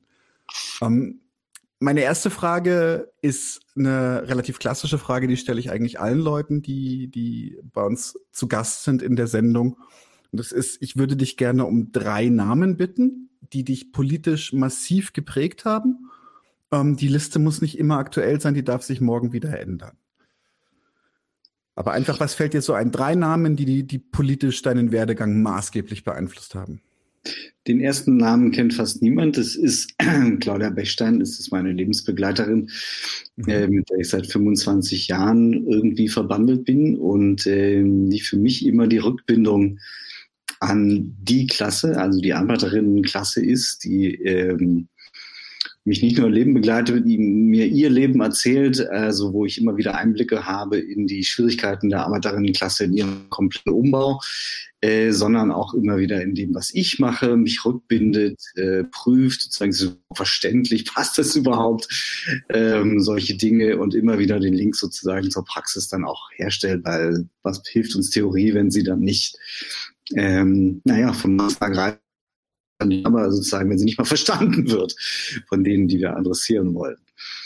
Genau, und ähm, ein anderer Name oder Namen sind äh, Wolfgang Fritz und Frigga Haug, die Gründerin äh, des Arguments der Zeitschrift und des historisch-christlichen Wörterbuchs und tausend andere Sachen, die sie gemacht haben, die mich auch auf den Weg zu Antonio Gramsci gebracht haben und vor allem aber sozusagen, wo ich nochmal eine komplette, nach dem Studium bin ich erst hingekommen, zweite Ausbildung in ähm, pluralen Marxismus, könnte man sagen, auch bekommen habe und wo ich sozusagen die Beweglichkeit des Denkens nochmal gelernt habe im Bezug zwischen Theorie und ihrem Wert für die Praxis. Und äh, ein dritter Name, ähm, der hat mich jetzt gar nicht so beeinflusst. Ähm, das wäre Bernd Rixinger, äh, bis vor kurzem noch Parteivorsitzender der Partei Die Linke. Ähm, der hat es mit ermöglicht, äh, dass unser Institut und ich selbst ähm, sozusagen nochmal auf einer ganz anderen Art und Weise ähm, für eine Partei direkt äh, wirken können, konnten über die Parteiführung in einer engen Kooperation, der ein Verständnis dafür hat, wie wichtig intellektuelle Debatten sind, äh, die aber übersetzt werden müssen in konkrete Projekte, in Organisierung. Ähm, das hat sehr wunderbar zusammengepasst und sozusagen wusste, wie gut es so äh, oder wie wichtig es ist, so ein Umfeld, äh, so ein Debattenumfeld äh, zu kreieren, zu pflegen und im regelmäßigen Austausch und in konkreter Zusammenarbeit zu machen. Das belebt den Marxismus einerseits und die Partei andererseits. Ganz grandios. Finde ich sehr schön, die Liste. Mir gefällt vor allem der erste Punkt, dieses immer Abgleich mit der Realität. Sowas, sowas finde ich immer sehr, sehr wichtig. Sonst be bewegt man sich schnell in einem intellektuellen Limbo, der niemanden mehr außer einen selbst interessiert. Genau. Finde ich sehr cool. Schön. Dann machen wir doch gleich mit praktischen, praktischen Gedanken weiter. Ähm, du hast so wie ich das mitbekommen habe, dich auch relativ lange mit dem Thema Prekariat und Prekarisierung beschäftigt und hast da einige Debattenbeiträge auch zu geschrieben. Ich meine, bei der, bei der Rosa-Luxemburg-Stiftung zwei davon gelesen zu haben. Und äh, du hast in einem davon hast du geschrieben, dass das Prekariat ist über eine von dir als Engführung bezeichnete Definition extrem stark abgegrenzt und in einer Art und Weise, dass das Prekariat eigentlich immer die anderen sind. Und ganz kurz noch den persönlichen Bezug ausholen, weil ich bei dem Text begriffen habe, wie viele auch, ich habe relativ enge Kontakte ins Kunstumfeld, so gerade Musiker und sowas, wie viele auch meiner engeren Freunde einfach von Prekarisierung akut bedroht sind. Und ich glaube, wenn ich ihnen sagen würde, hey, übrigens, du bist vielleicht Prekariat, die würden aus allen Wolken fallen, das wahrscheinlich sogar verneinen. Ja, du hast völlig recht. Eigentlich sollte es eine Binsenweisheit sein, dass äh, Prekarität mittlerweile ganz viele Menschen in der Gesellschaft äh, trifft und kein Problem von einigen wenigen nur ist. Eben nicht nur den, das, was man sich vorstellt, die illegalisierte migrantische Putzfrau, die Sicherheitskräfte, die Friseure mit Stundenlohn weit unterm Existenzminimum oder die Kassiererin bei Lidl für auf einer 450 Euro Basis oder sowas. Das ist das, was man sich unter Prekariat vorstellt, aber es trifft eben auch die zwangsmobilen Kurzzeitprojektarbeiter in der IT-Industrie, die freien Journalistinnen, die solo-selbstständigen Kulturschaffenden, die du gerade erwähnt hast, äh, die Masseurinnen, die befristet beschäftigten Sozialarbeiter und ganz viele Wissenschaftlerinnen, Akademikerinnen, Bibliothekarinnen mit 1-Euro-Jobs und äh, ein riesiges Computerproletariat in Callcentern und anderswo. Ähm, alle sie unterliegen ganz verschiedenen Formen der Flexploitation, hat es Bourdieu mal genannt, der flexiblen Mhm. Ausbeutung.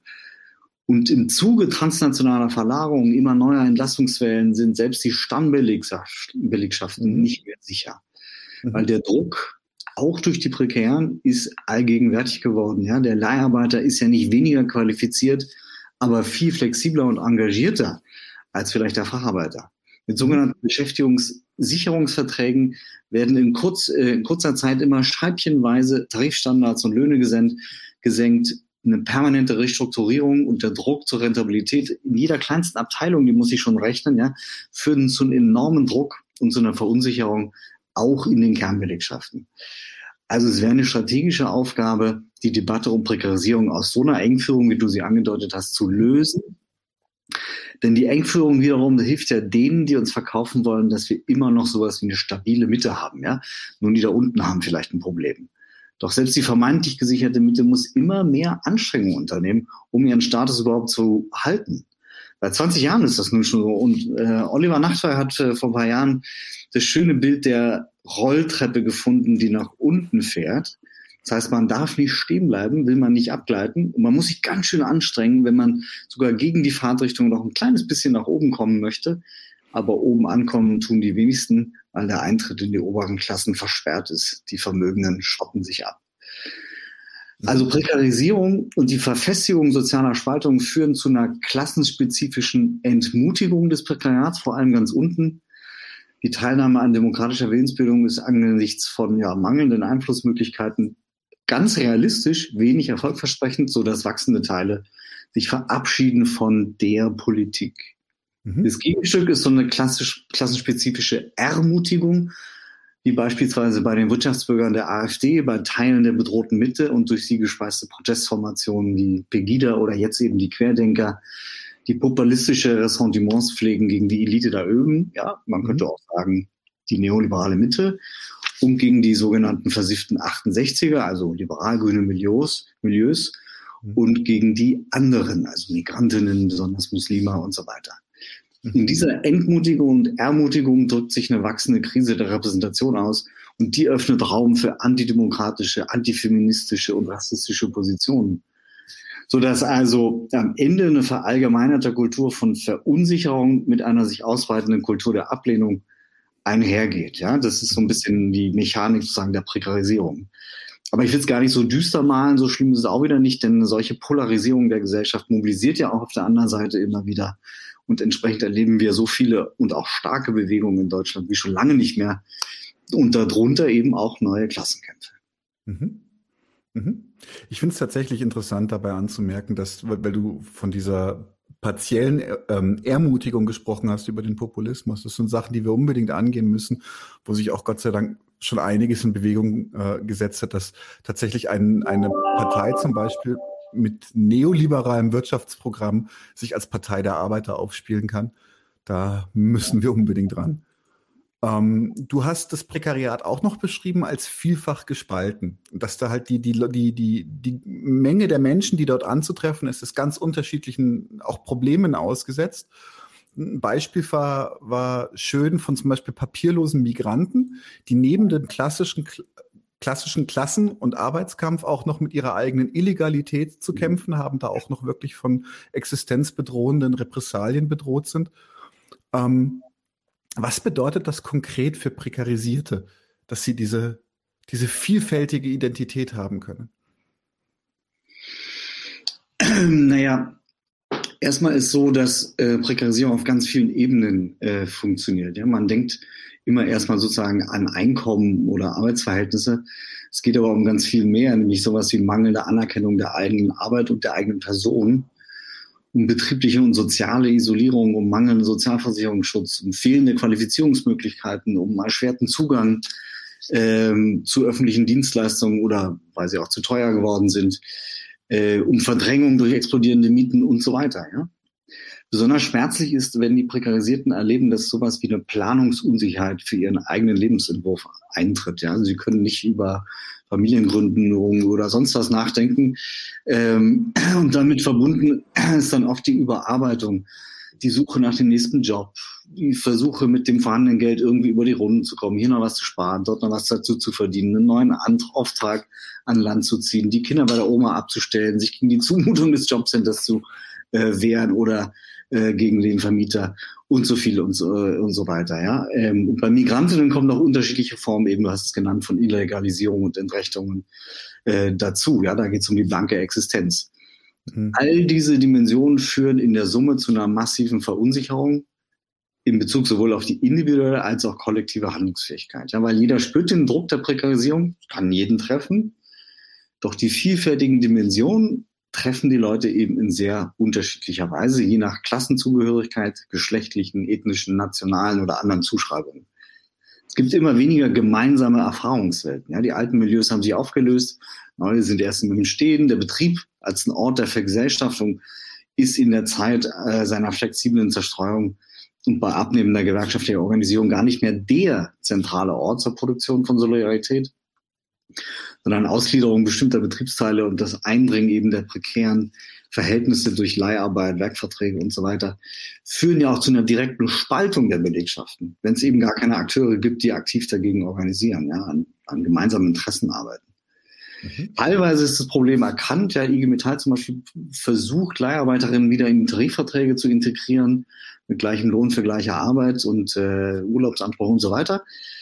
Doch unter dem Druck von drohenden Standortverlagerungen zum Beispiel ähm, oder bei der nächsten Forderung nach Einsparungen werden die Tarifverträge immer wieder durch Betriebsvereinbarungen unterlaufen, häufig auf Kosten eben der Randbelegschaften der Prekären. Mhm. Es bleibt also ein offenes strategisches Problem, wie man unter so einem Druck überhaupt solidarische Praxen entwickeln kann. Man kann sagen, ähm, das Prekariat ist zwar Teil der Lohnabhängigen, aber in verschärfter Weise mit den Bedingungen des Arbeitsmarktes und der Reproduktion der eigenen Arbeitskraft konfrontiert. Also man kommt gar nicht mehr dazu, seine eigene Arbeitskraft richtig äh, wiederherzustellen. Es steht somit äh, in einem untergeordneten Verhältnis zu den anderen Klassenfraktionen. Ja? Und mhm. diese geteilte Klassenlage produziert aber eben lange noch kein gemeinsames politisches Bewusstsein, sondern äh, das wäre eine Aufgabe, die Erfahrung mit Prekarisierung vor allem auch zwischen den unterschiedlichen Gruppen bisschen zu allgemein, verallgemeinern und gemeinsame Interessen Forderungen und eben Praxen auch zu entwickeln. Denn äh, trotz aller Spaltungen bieten sich eben viel mehr Berührungspunkte, als weiterhin angenommen werden. Insofern glaube ich, äh, das Erleben ist ganz unterschiedlich. Äh, die Betroffenheit ist wiederum durchaus vergleichbar und da lässt sich anknüpfen. Das ist ein gutes Stichwort, weil tatsächlich meine nächste Frage wollte das ein bisschen, also soll das ein bisschen aufgreifen, weil ich ähm, die persönliche Erfahrung gemacht habe, dass diese Form der Spaltungen, dass die im Prekariat besonders stark vertreten sind, aber auch zumindest gefühlt. Ich habe das Gefühl, dass zum Beispiel die, die Arbeiterklasse als Begriff auch eine massive Spaltung erfahren hat. Weil ähm, wenn ich bedenke, dass ich, wenn ich bestimmten Leuten sagen würde, die eindeutig Lohnarbeiter sind, dass sie Arbeiterklasse sind, die würden das als Herabwürdigung ver, äh, verstehen. Und da frage ich mich tatsächlich, wie kam das? Vielleicht hast du eine Idee dazu.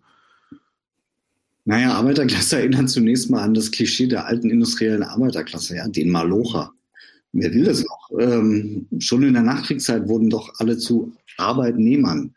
In Umkehrung der Tatsache, dass die Arbeiter ihre Arbeitskraft geben und die Unternehmen eigentlich die sind, die das nehmen. Ähm, also schon am Wort eine ideologische Verdrehung, wenn man so will. Hinzu trat die Teilung in Arbeiter und Angestellte, ja, wobei letztere mittlerweile die deutliche Mehrheit sind.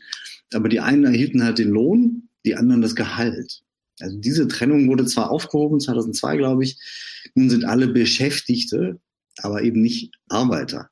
Also Sprache macht total viel aus und real wollen ja selbst die heutigen Facharbeiter mit hoher Qualifikation nicht mehr als Arbeiter angesprochen werden. Und in offiziellen Wahlumfragen ist es ähnlich. Ja, da wird ja nach der Wahl werden Leute befragt, wenn sie aus dem Wahllokal kommen, ähm, wen sie gewählt haben und wie sie sich selbst einordnen würden.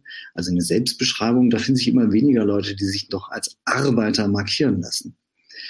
Und die Klasse ist ja auch wirklich in permanenter Veränderung. Ja? Der Aufstieg bestimmter Segmente, äh, die Höherqualifikation, die Entwicklung der Produktivkräfte, insbesondere das Segment des nennen wir es neuen Kybertriats, lässt sich als eine individualisierte Ansammlung hochqualifizierter, flexibler, häufig in Projektarbeit beschäftigter Arbeitskräfte beschreiben. Ja, die haben den alten Habitus des Arbeiters abgelegt, sind gewerkschaftlichen Organisationsstrukturen skeptisch, teilweise sogar ablehnend, Deren Tätigkeit wird durch Bedienung, Beherrschung von Informations- und Kommunikationstechnologien geprägt.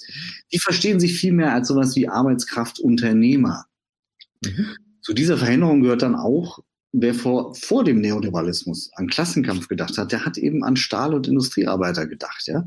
Heute sind die Gesichter der sozialen Kämpfe viel weiblicher, viel migrantischer geworden. Sie arbeiten in Branchen, die lange als unorganisierbar galten, ja? vor allem im Dienstleistungssektor. Sie verfügen über viel bessere Ausbildung und Ausbildung äh, äh, als ihre Eltern. Und viele haben einen akademischen Hintergrund, aber etliche sind Arbeiterkinder oder Kinder von Migrantinnen. Ja? Mhm. Und doch sind sehr viele von ihnen quer zu den Qualifikationsniveaus prekär, ohne direkte Produktionsmacht. Und äh, trotzdem hat der Ort der sag mal, avanciertesten Kämpfe sich dabei verschoben. Ja? Die Streikbewegungen folgen, wenn man so will, den veränderten Zusammensetzungen der Arbeiterklasse. Sie verschieben sich in den Dienstleistungssektor, erfassen nach und nach Branchen, die neu entstanden sind, stark gewachsen sind wie Handel, Sozial- und Erziehungsdienste, Krankenhäuser, Dienstleistungsproletariat in der Logistik, Stichwort Amazon oder andere Bereiche des digitalen Plattformkapitalismus wie Deliveroo oder so. Ja? Mhm. Akteure dieser Kämpfe werden, wie gesagt, weiblicher, migrantischer und sie widerlegen, dass das eben sowohl klassische Büroangestellte als auch Prekärbeschäftigte oder jetzt die Gig-Ökonomie durchaus organisierbar ist und kämpfen können. Daher also würde ich nicht nur oder nur in Ausnahmefällen über Begriffe und Identitäten organisieren, sondern über Interessen und, und die Organisation gemeinsamer Erfahrungen. Äh, also nicht mit einem Begriff, ähm, wird ja nicht als eine theoretische Kategorie bezeichnet werden, sondern sozusagen über die Interessen und Erlebenswelten, äh, Erfahrungswelten der Einzelnen. Mhm. Es gibt im, äh, in meinem, ich bin Agile Coach vom Beruf und es gibt da in diesem Umfeld gibt es so ein Credo für, für Meeting-Facilitierung und Workshops. Und das heißt immer meet the people where they are. Also trifft die Menschen da, wo sie gerade stehen. Und daran musste ich gerade denken, dieses, dieses an den, an den Menschen herantreten und sie da abholen, wo sie gerade stehen und nicht da, wo man theoretisch sie hinschieben will. Ja, finde ich sehr schön. Da kommt man vielleicht dann auch hin im Gespräch. Ne? Ist ja gar nicht ausgeschlossen. Ähm, aber damit fällt man halt nicht mit der Tür ins Haus, sondern das entwickelt sich dann, wenn die Leute sehen, ah ja, das hat vielleicht auch was mit Klassenfragen zu tun. Mhm. Mhm. Ich würde gerne noch ein bisschen bei der, bei der Klassenspaltung kurz verweilen, weil ich auch so ein bisschen, du hast das in, äh, bei der Antwort der ersten Frage auch schon kurz angesprochen, äh, dieses, diese, diese, dieses Schreckgespenst zum Beispiel, so dass die Unterschicht auch ein bisschen das Schreckgespenst der Mittelschicht ist. So wenn ihr auf der Rolltreppe stehen bleibt, dann geht's nach unten. Und äh, was mir immer wieder stark auffällt, ist, dass diese, diese Unterschicht sich einer, einer fast pornografischen Ausschlachtung hingeben muss, was ihre mediale Darstellung angeht. Also wenn man, wenn man jetzt an, an die Darstellung von Unterschicht zum Beispiel bei den Privaten in bestimmten Formaten, so ob das jetzt, äh, ich hoffe, die gibt es noch nicht, dass ich mich jetzt völlig als nicht mehr Fernseher entlarve, aber so Frauentausch oder Bauer sucht Frau, es gibt bestimmt die oder ihre Nachfolgeformate. Ich bin hundertprozentig überzeugt, dass es das noch gibt. Ähm, Menschen werden, werden als, als primitiv, als widerlich dargestellt, die diesen Schichten angehören. Das hat bestimmt einen Nutzen. Welchen würdest du ihm zuschreiben für das System? Ja, der Klassenrassismus, wie Balibar das nannte, ist ja historisch einer der ersten Rassismen. Ja? Die Arbeiterklasse wurde im 18. und 19. Jahrhundert als eine eigene Rasse betrachtet, die von Natur aus unsittlich, faul, dreckig in ihrer ganzen Lebensweise, fremd und nicht anpassungsfähig ist und daher kontrolliert werden muss. Die gefährlichen Klassen, sagte man. Ja? Eine gute alte Tradition, die heute nicht mehr ganz so erinnert wird, weil der ethnisch-nationale Rassismus so eine krasse Bedeutung gewonnen hat in den letzten Jahr, 150 Jahren, nicht nur seit kurzem. Äh, aber das kann man auch gut kombinieren, ja, ähm, etwa in der Verachtung gegenüber den irischen Arbeitern im England der Industrialisierung. Ja, und das wirkt bis heute nach und dient als eine Rechtfertigung des Gängeregimes des Hartz IV, äh, mit permanenten Fordern, der Drohung äh, mit Sanktionen, um eine eben ungebildete, leistungsarme, faule Gruppe von Individuen zu verwertbarer Leistung anzuhalten. Und das geht halt nur durch Zwang. Nur durch Zwang kannst du sie motivieren, daher auch die despotischen Verhältnisse im Niedriglohnsektor. Und zugleich liefert dieser Klassismus die Rechtfertigung für die niedrigen Löhne. Ja? Äh, doch die Angst vor dem Abstieg wirkt eben auch in der vermeintlich gesicherten äh, Mitte, in die Milieus dort hinein, weil Prekarisierung und Unsicherheit führen auch in Teilen äh, dort zu einer Vereinzelung und zum Rückzug ins Private. Ja, zu einer mhm. Anpassung und Zunahme auch von physischen und psychischen Erkrankungen übrigens, mhm. ähm, so dass die Prekarisierung insgesamt als äh, Produktion gefügiger Arbeiterinnen und Bürger genutzt wird, so hat es Klaus Dörre mal genannt. Ja. Und die gegenteilige Erzählung wäre ja für das andere Segment, wird es oft bemüht, die Hochglanzideologien des Neoliberalismus für die ganz hochqualifizierten, die fragten Segmente der Klasse, ja, dort predigen sie Selbstverantwortung, Autonomie, Flexibilität, Kreativität, Engagement, du sollst deine volle Person, Persönlichkeit mhm. einbringen mit all deinen Leidenschaften. Sei ganz du selbst. Ähm, bitte? Sei ganz du selbst, dieses wir, wir casual. Ja. Äh, ja. ja. Genau, verwirkliche dich selbst hier bei uns, ja. Äh, aber sofern die vorgegebenen Ziele erreicht werden, oft mhm. unter unzureichenden Bedingungen und gegensätzlichen Anforderungen. Ja. Also wenn zum Beispiel sollst die Kundenwünsche erfüllen, hohe Qualität liefern, aber zu immer niedrigen Preisen und immer schneller. Ja, das funktioniert mhm. nicht. So dass Autonomie auch nur ein Versprechen ist, wenn du dich ganz dem Markt hingibst und der ist eben unerbittlich, den duldet kein mhm. Ausruhen, keine Krankheit, nix. Womit wir wieder bei der Angst vor dem Abstieg wären, zumindest vor der Stagnation, die ja eben auch nicht sicher ist. Ja, mhm. Ja ich finde das tatsächlich faszinierend, weil gerade dieses, das, was du gerade angesprochen hast, das, bin ich selber Teil des, des, des Rädchens oder Teil, oder Teil der Mühlen, die da malen, weil ja auch diese agilen Prinzipien in, in ähm, in den, in den Unternehmen ja dazu da sind, um eigentlich die Entfremdung von der Arbeit zu verringern, aber halt nicht, um eine reale Selbstbestimmung zu erzeugen, sondern dich noch, dich, dich quasi noch gefügiger zu machen, theoretisch. Noch verwertbarer. Ja. Also mehr von dir zu nutzen. Und ja, und je weniger du begreifst, also je mehr du der irrigen Annahme auflegst, dass Arbeit Freizeit ist, und je mehr du den Kickertisch in deinem Büro geiler findest als den Betriebsrat, desto besser passt du halt auch in diese, in diese junge, gut ausgebildete Verwertungsindustrie dahinter. Ja, das ist ja auch viel schlauer als der Fordismus, der alte, ja, wo du sozusagen nur funktionieren musstest, weil hier ja wirklich sowas wie Selbstverwirklichung, wie Spaß an einer sinnvollen Tätigkeit, wenn sie dann sinnvoll ist, ähm, und so weiter erlebbar wird, nur eben unter völlig fremdgesetzten und falschen äh, Zielen sozusagen. Ne? Mhm. Ja, absolut, absolut. Ähm, was ich gerade, du hattest das auch schon mehrfach gesagt, ich glaube, die Frage ist so leicht auch schon vorbeantwortet.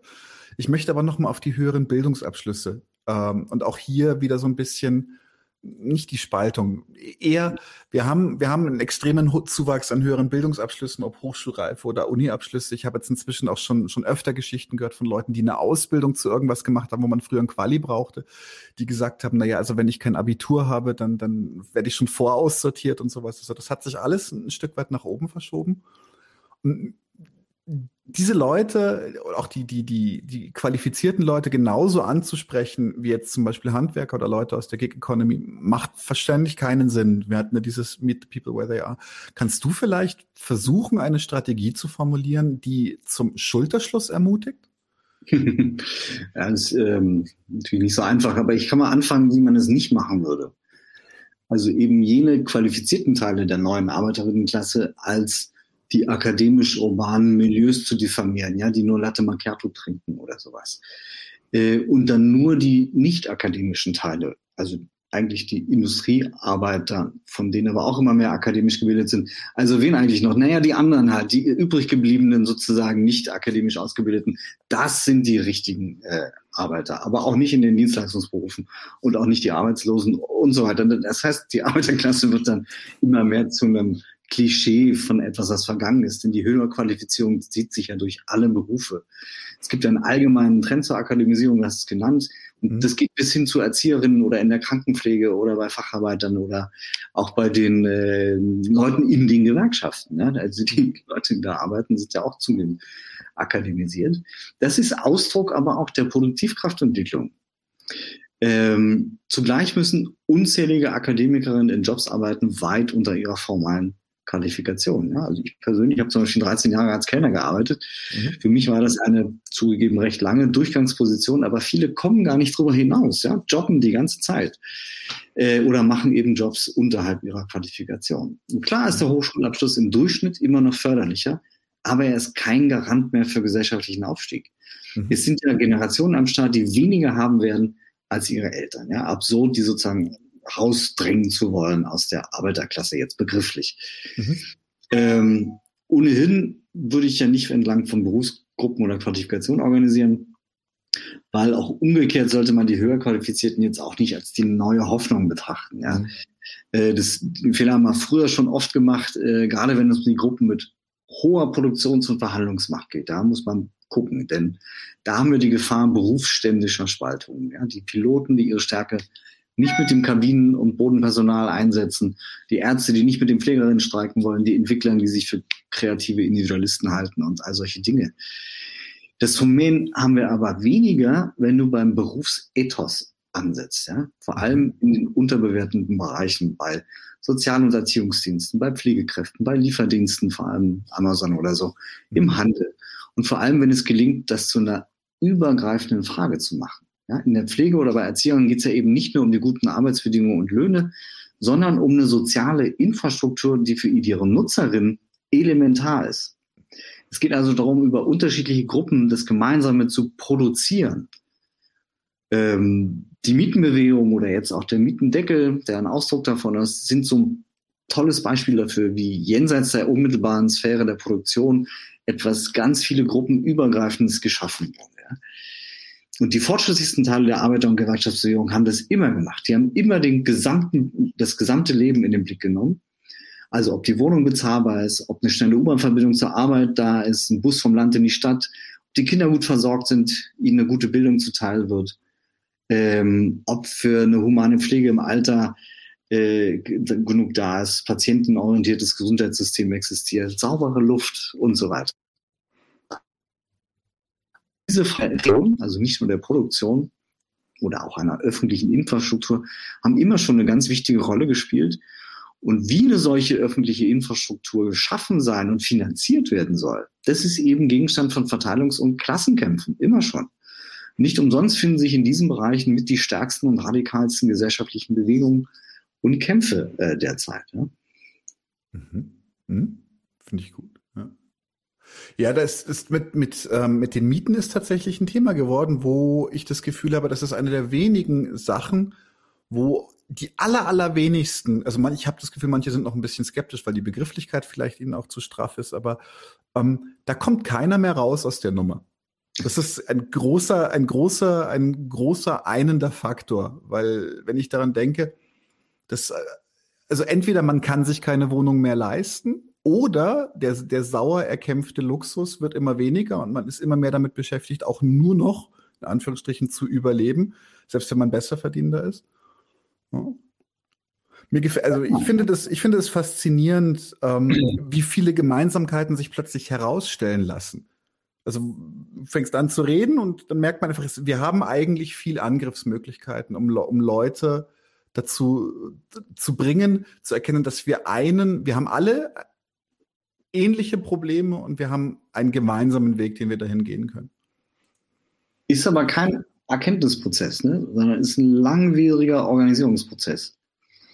Also in der Mietenbewegung stehen ja mindestens zehn Jahre Organisierung dahinter, ja? Äh, dass es soweit gekommen ist, dass es wirklich zu einer, wie man heute sagt, intersektionalen, also übergreifenden äh, Bewegung geworden ist, die unterschiedliche äh, klassenspezifische Gruppen, aber eben auch Frauen, Migrantinnen und so weiter ganz stark mit einschließt, weil die am stärksten von den hohen Mieten betroffen sind. Äh, das hat gedauert. Das war ein gezielter Aufbau über viele Jahre mit vielen Rückschlägen. Man muss es auch in anderen Bereichen machen. Ja, wir hatten jetzt ein sehr schönes Beispiel, an dem wir selber lange mitgearbeitet haben. Auch übrigens zehn Jahre lang. Äh, und dann hatten wir das Glück, dass Fridays for Future noch um die Ecke kam, äh, wo wir es geschafft haben, Umweltfragen, Ökologie, und Beschäftigteninteressen äh, wieder stärker aneinander zu rücken, zum Beispiel mhm. in der Tarifrunde zum öffentlichen Nahverkehr, ja, weil jeder mhm. weiß, ÖPNV muss ausgebaut werden, wenn du irgendwie eine halbwegs ökologische Mobilitätswende haben willst. Mhm. Ähm, und da arbeiten Leute unter total schlechten äh, Bedingungen, äh, schlecht bezahlt, mit wahnsinnig Stress, nicht mal eine Pinkelpause oft. Ähm, also da brauchen es bessere äh, Bedingungen für die Beschäftigten. Es braucht mehr Investitionen in den Bereich und zugleich ist das ein ökologisches Interesse, wo ähm, Umweltbewegte sozusagen mal mit der Klasse richtig ins Gespräch kommen. Ja? Ähm, das ist ein dickes Brett, aber äh, ich finde total lohnenswert und man kann es sogar ausweiten dann noch auf den Umbau sozusagen der zum Beispiel Automobilindustrie, der ja bereits in vollem Gange ist, sozusagen, wo man ebenfalls die beschäftigten Interessen dann nochmal reinziehen könnte in, ja, wie macht man das eigentlich sozial-ökologisch, damit die auch eine Perspektive haben, zugleich aber wir endlich mal radikale ökologische Schritte machen können. Also das sind gemeinsame Thematisierungsweisen, die äh, einer Bewegung mehr Kraft verleihen können, äh, aber eben nicht über Nacht. Mhm. Das heißt, wenn ich dich da kurz äh, richtig verstehe, das heißt auch, dass wir als, als die Linke auch äh, uns bewusst sein müssen, dass diese ganzen Randthematiken, die wir manchmal auch früher vielleicht ein bisschen zurückgestellt haben, wo wir gesagt haben, Klassenkampf ist viel wichtiger, dass die inzwischen teilweise untrennbar verbunden sind, um gemeinsam Traktion zu bekommen bei diesen Themen. Ich finde, das ist ein bisschen die Kunst. Natürlich kann man auch immer wieder reine Lohn- oder Arbeitsbedingungskämpfe, Tarifkämpfe sozusagen führen. Das ist total sinnvoll. Das müssen Gewerkschaften machen. Ja, das ist ihre Kernaufgabe. Aber wenn sie gut aufgestellt sind, versuchen sie dafür Unterstützung zu organisieren. Und zwar nicht nur ein freundlich gesinntes Umfeld, ja, was irgendwie denkt, ja, die sollten eigentlich auch gut entlohnt werden, ja, finde ich auch gut, sondern was ihre eigenen Interessen damit verbindet. Also zum Beispiel eine Ökologiebewegung, die werden es nicht machen, weil sie finden, ja, die sollten auch gut bezahlt werden, das auch, aber sondern weil nur so kriegt man die gemeinsamen Interessen durchgesetzt, Ökologie und Beschäftigung beispielsweise, wie ich gerade meinte, weil sonst funktioniert es halt gar nicht. Die Gewerkschaften sind mittlerweile zu schwach in vielen Bereichen und die Umweltbewegung strampelt sich, da komme ich her, seit 20, 30 Jahren ab und kommt kaum vorwärts. Deswegen ja jetzt auch Fridays for Future, äh, die sozusagen endlich die Ungeduld wieder einklagen, aber selber lernen, ähm, dass es natürlich nichts bringt, Ökologie gegen Arbeitsplätze zu stellen, sondern du musst es auf eine intelligente Art und Weise verbinden, nicht so mit Konsenssoße, sondern mit einem Projekt, das wirklich nach vorne weist und äh, kontinuierliche ökologische Klassenpolitik, nenne ich das jetzt mal, äh, in diesem Bereich organisiert. Ich werde auch tatsächlich immer nicht müde, Fridays for Future für seine Entwicklung zu loben, weil ich habe am Anfang stark den Verdacht gehabt, dass sie in einen, in einen liberal-bürgerlichen äh, ähm, oder in ein liberal-bürgerliches Fahrwasser geraten könnten. Ich habe war dann auch, genau, ich war dann auch auf einer Veranstaltung, habe dann auch tatsächlich Greta kurz live gesehen und habe mich innerlich schon über jede Person aufgeregt, die die äh, ähm, gesagt hat, so und jetzt essen wir alle vegan, dann ist die Welt besser. Nichts gegen Veganismus, habe ich nichts dagegen, aber das ist nicht das Angebot, was man den Leuten machen kann, um eine um Bewe also um Fahrt aufzunehmen. Und ich finde, da haben sie extrem viel gelernt und viel Arbeit reingesteckt. Also. Zum Glück hat auch die Linke gelernt an dem Punkt, weil ähm, ich bin einigen begegnet, die äh, mit so einer Haltung an die Fridays for Future angetreten sind, dass sie ja noch nicht mal das Kapitalismus verstanden haben, nicht wissen, mhm. wie es funktioniert und überhaupt nur Bürgerleins sind. Äh, also nicht gut weil ich meine, wie toll ist das, wenn 16-Jährige jetzt schon auf so einem Bewusstseinsstand sind und innerhalb von kürzester Zeit lernen, ähm, was alles nicht geht. Mhm. Und wie man nicht anders ansetzen können. Ja, also ich war noch lange nicht so weit mit 16. Ich wollte gerade sagen. ich brauchte ja viel Marxismusstudium, um dann äh, dahin zu kommen. Ja, also, ähm, also den Leuten auch ein bisschen Zeit geben. Äh, die machen schon die Erfahrung und sind super organisiert. Ja. Und klar, dann kann man auch in kritischen Diskurs eintreten, wenn man sie ernst nimmt. Ja, ja, finde ich gut. Genau.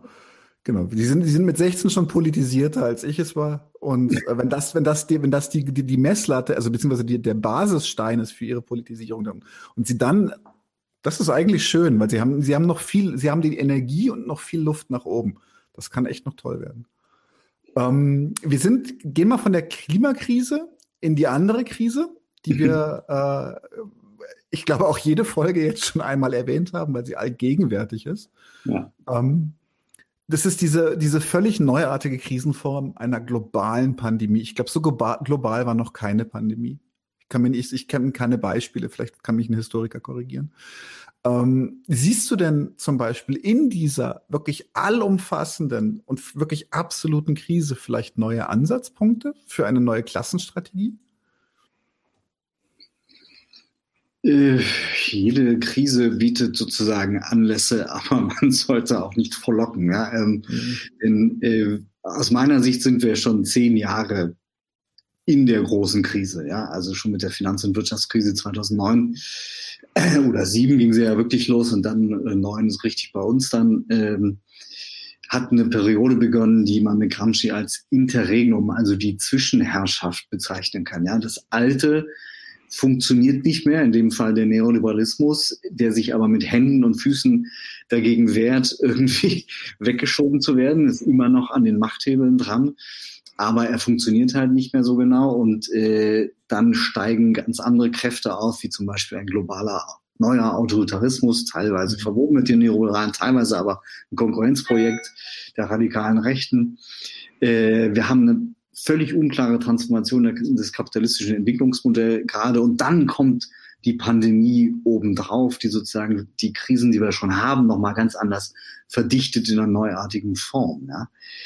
Ähm, aber sie hat auch gezeigt, dass in vielen Staaten dieser kapitalistische Autopilot, es geht immer so weiter, mhm. zumindest mal für einige Wochen abgeschaltet werden konnte. Und darin liegt vielleicht auch eine kleine Chance, mhm. weil bestimmte gesellschaftliche Fragen jetzt bewusster als sonst verhandelt werden. Ja? Welche Tätigkeiten, Dienstleistungen, Produkte sind eigentlich wirklich wichtig für uns? In der Finanzkrise galten als systemrelevant nur die Banken. Heute mhm. sind es die Kassiererinnen, die Krankenpflegerinnen, die Technikerinnen, die Busfahrer. Das hat sich bei den Betreffenden im Bewusstsein festgeschrieben. Ja, die Kampfkraft ist jetzt eine andere. Viele sind stinksauer, weil es ja nur bei symbolischer Anerkennung geblieben ist. Und eine zentrale Erfahrung derzeit ist auch, wenn man möchte, kann die Politik im ganzen äh, äh, Wirtschaftssektoren einfach mal die Pause-Taste drücken. Sie kann handeln und Dinge verändern, wenn sie es denn will. Daran sollten wir uns und die Gesellschaft auch in Zukunft erinnern, dass zum Beispiel ein sozialökologischer Systemwechsel keine Frage des Könnens ist, sondern des Wollens. Für uns ist das deswegen äh, eine Frage des Wie und nicht mehr des Ob. Mhm. Weil wie schon 2008, 2009 werden jetzt auch gerade in der Krise täglich neoliberale Dogmen einfach zur Seite geschoben. Ja, Schuldenbremse spielt keine Rolle mehr gerade im Moment, aber eben nur zur Rettung und Stabilisierung des Alten. Ja, daher soll man sich auch nicht täuschen. Solche Ausnahmesituationen sind äh, von jeher die Stunde der Exekutive, also der Regierungen und ihrer Verwaltungen, nicht mal der Parlamente mehr. Und die Linke befindet sich in einer totalen Defensive, ja, auch wenn es in den letzten Jahren gelungen ist, vieles äh, an sozialen und ökologischen Fragen, an Klassenfragen auch wieder auf die Tagesordnung zu setzen. Aber unsere Praxen sind derzeit stillgestellt, Demonstrationen, Streiks, die Organisation in den Vierteln, an den Haustüren und so weiter. Es geht alles gerade nicht so richtig. Soziale Bewegungen sind irgendwie auf Social Media verwiesen, ähm, nichts gegen Podcast. Ähm, also, aber damit kann man keinen richtigen Druck auf die Straße bringen. Äh, die Praxis ist also verunsichert, ja, vor allem auch Gewerkschaften äh, sehen sich unter Druck, das allgemeine Wohl jetzt in der Krise nicht nicht die Partikularinteressen im Kampf um höhere Löhne oder Arbeitsbedingungen äh, sollen verfochten werden. Das muss man jetzt mal nach hinten stellen, ja, äh, damit man die schwankenden Unternehmen in der Krise nicht noch weiter gefällt. Ja, so, so ist ja die Anrufung an die Gewerkschaften. Mhm. Aber man muss auch sagen, die Exekutive schwankt. Ja, die CDU erodiert mit einer rasenden Geschwindigkeit. Mhm es wird keine Rückkehr zur Normalität geben. Das ist klar. Das heißt nicht, dass alles gut wird. Aber am wahrscheinlichsten ist sowas wie ein schwarz-grünes Projekt einer Modernisierungskoalition wahrscheinlich. Äh, aber es gibt eben ein paar Ansatzpunkte, in denen sich die öffentliche Meinung verschoben hat. Also zum Beispiel bei der Frage, wer zahlt eigentlich für die ganze Krise, für dieses Gemeinwesen, für die Krisenkosten?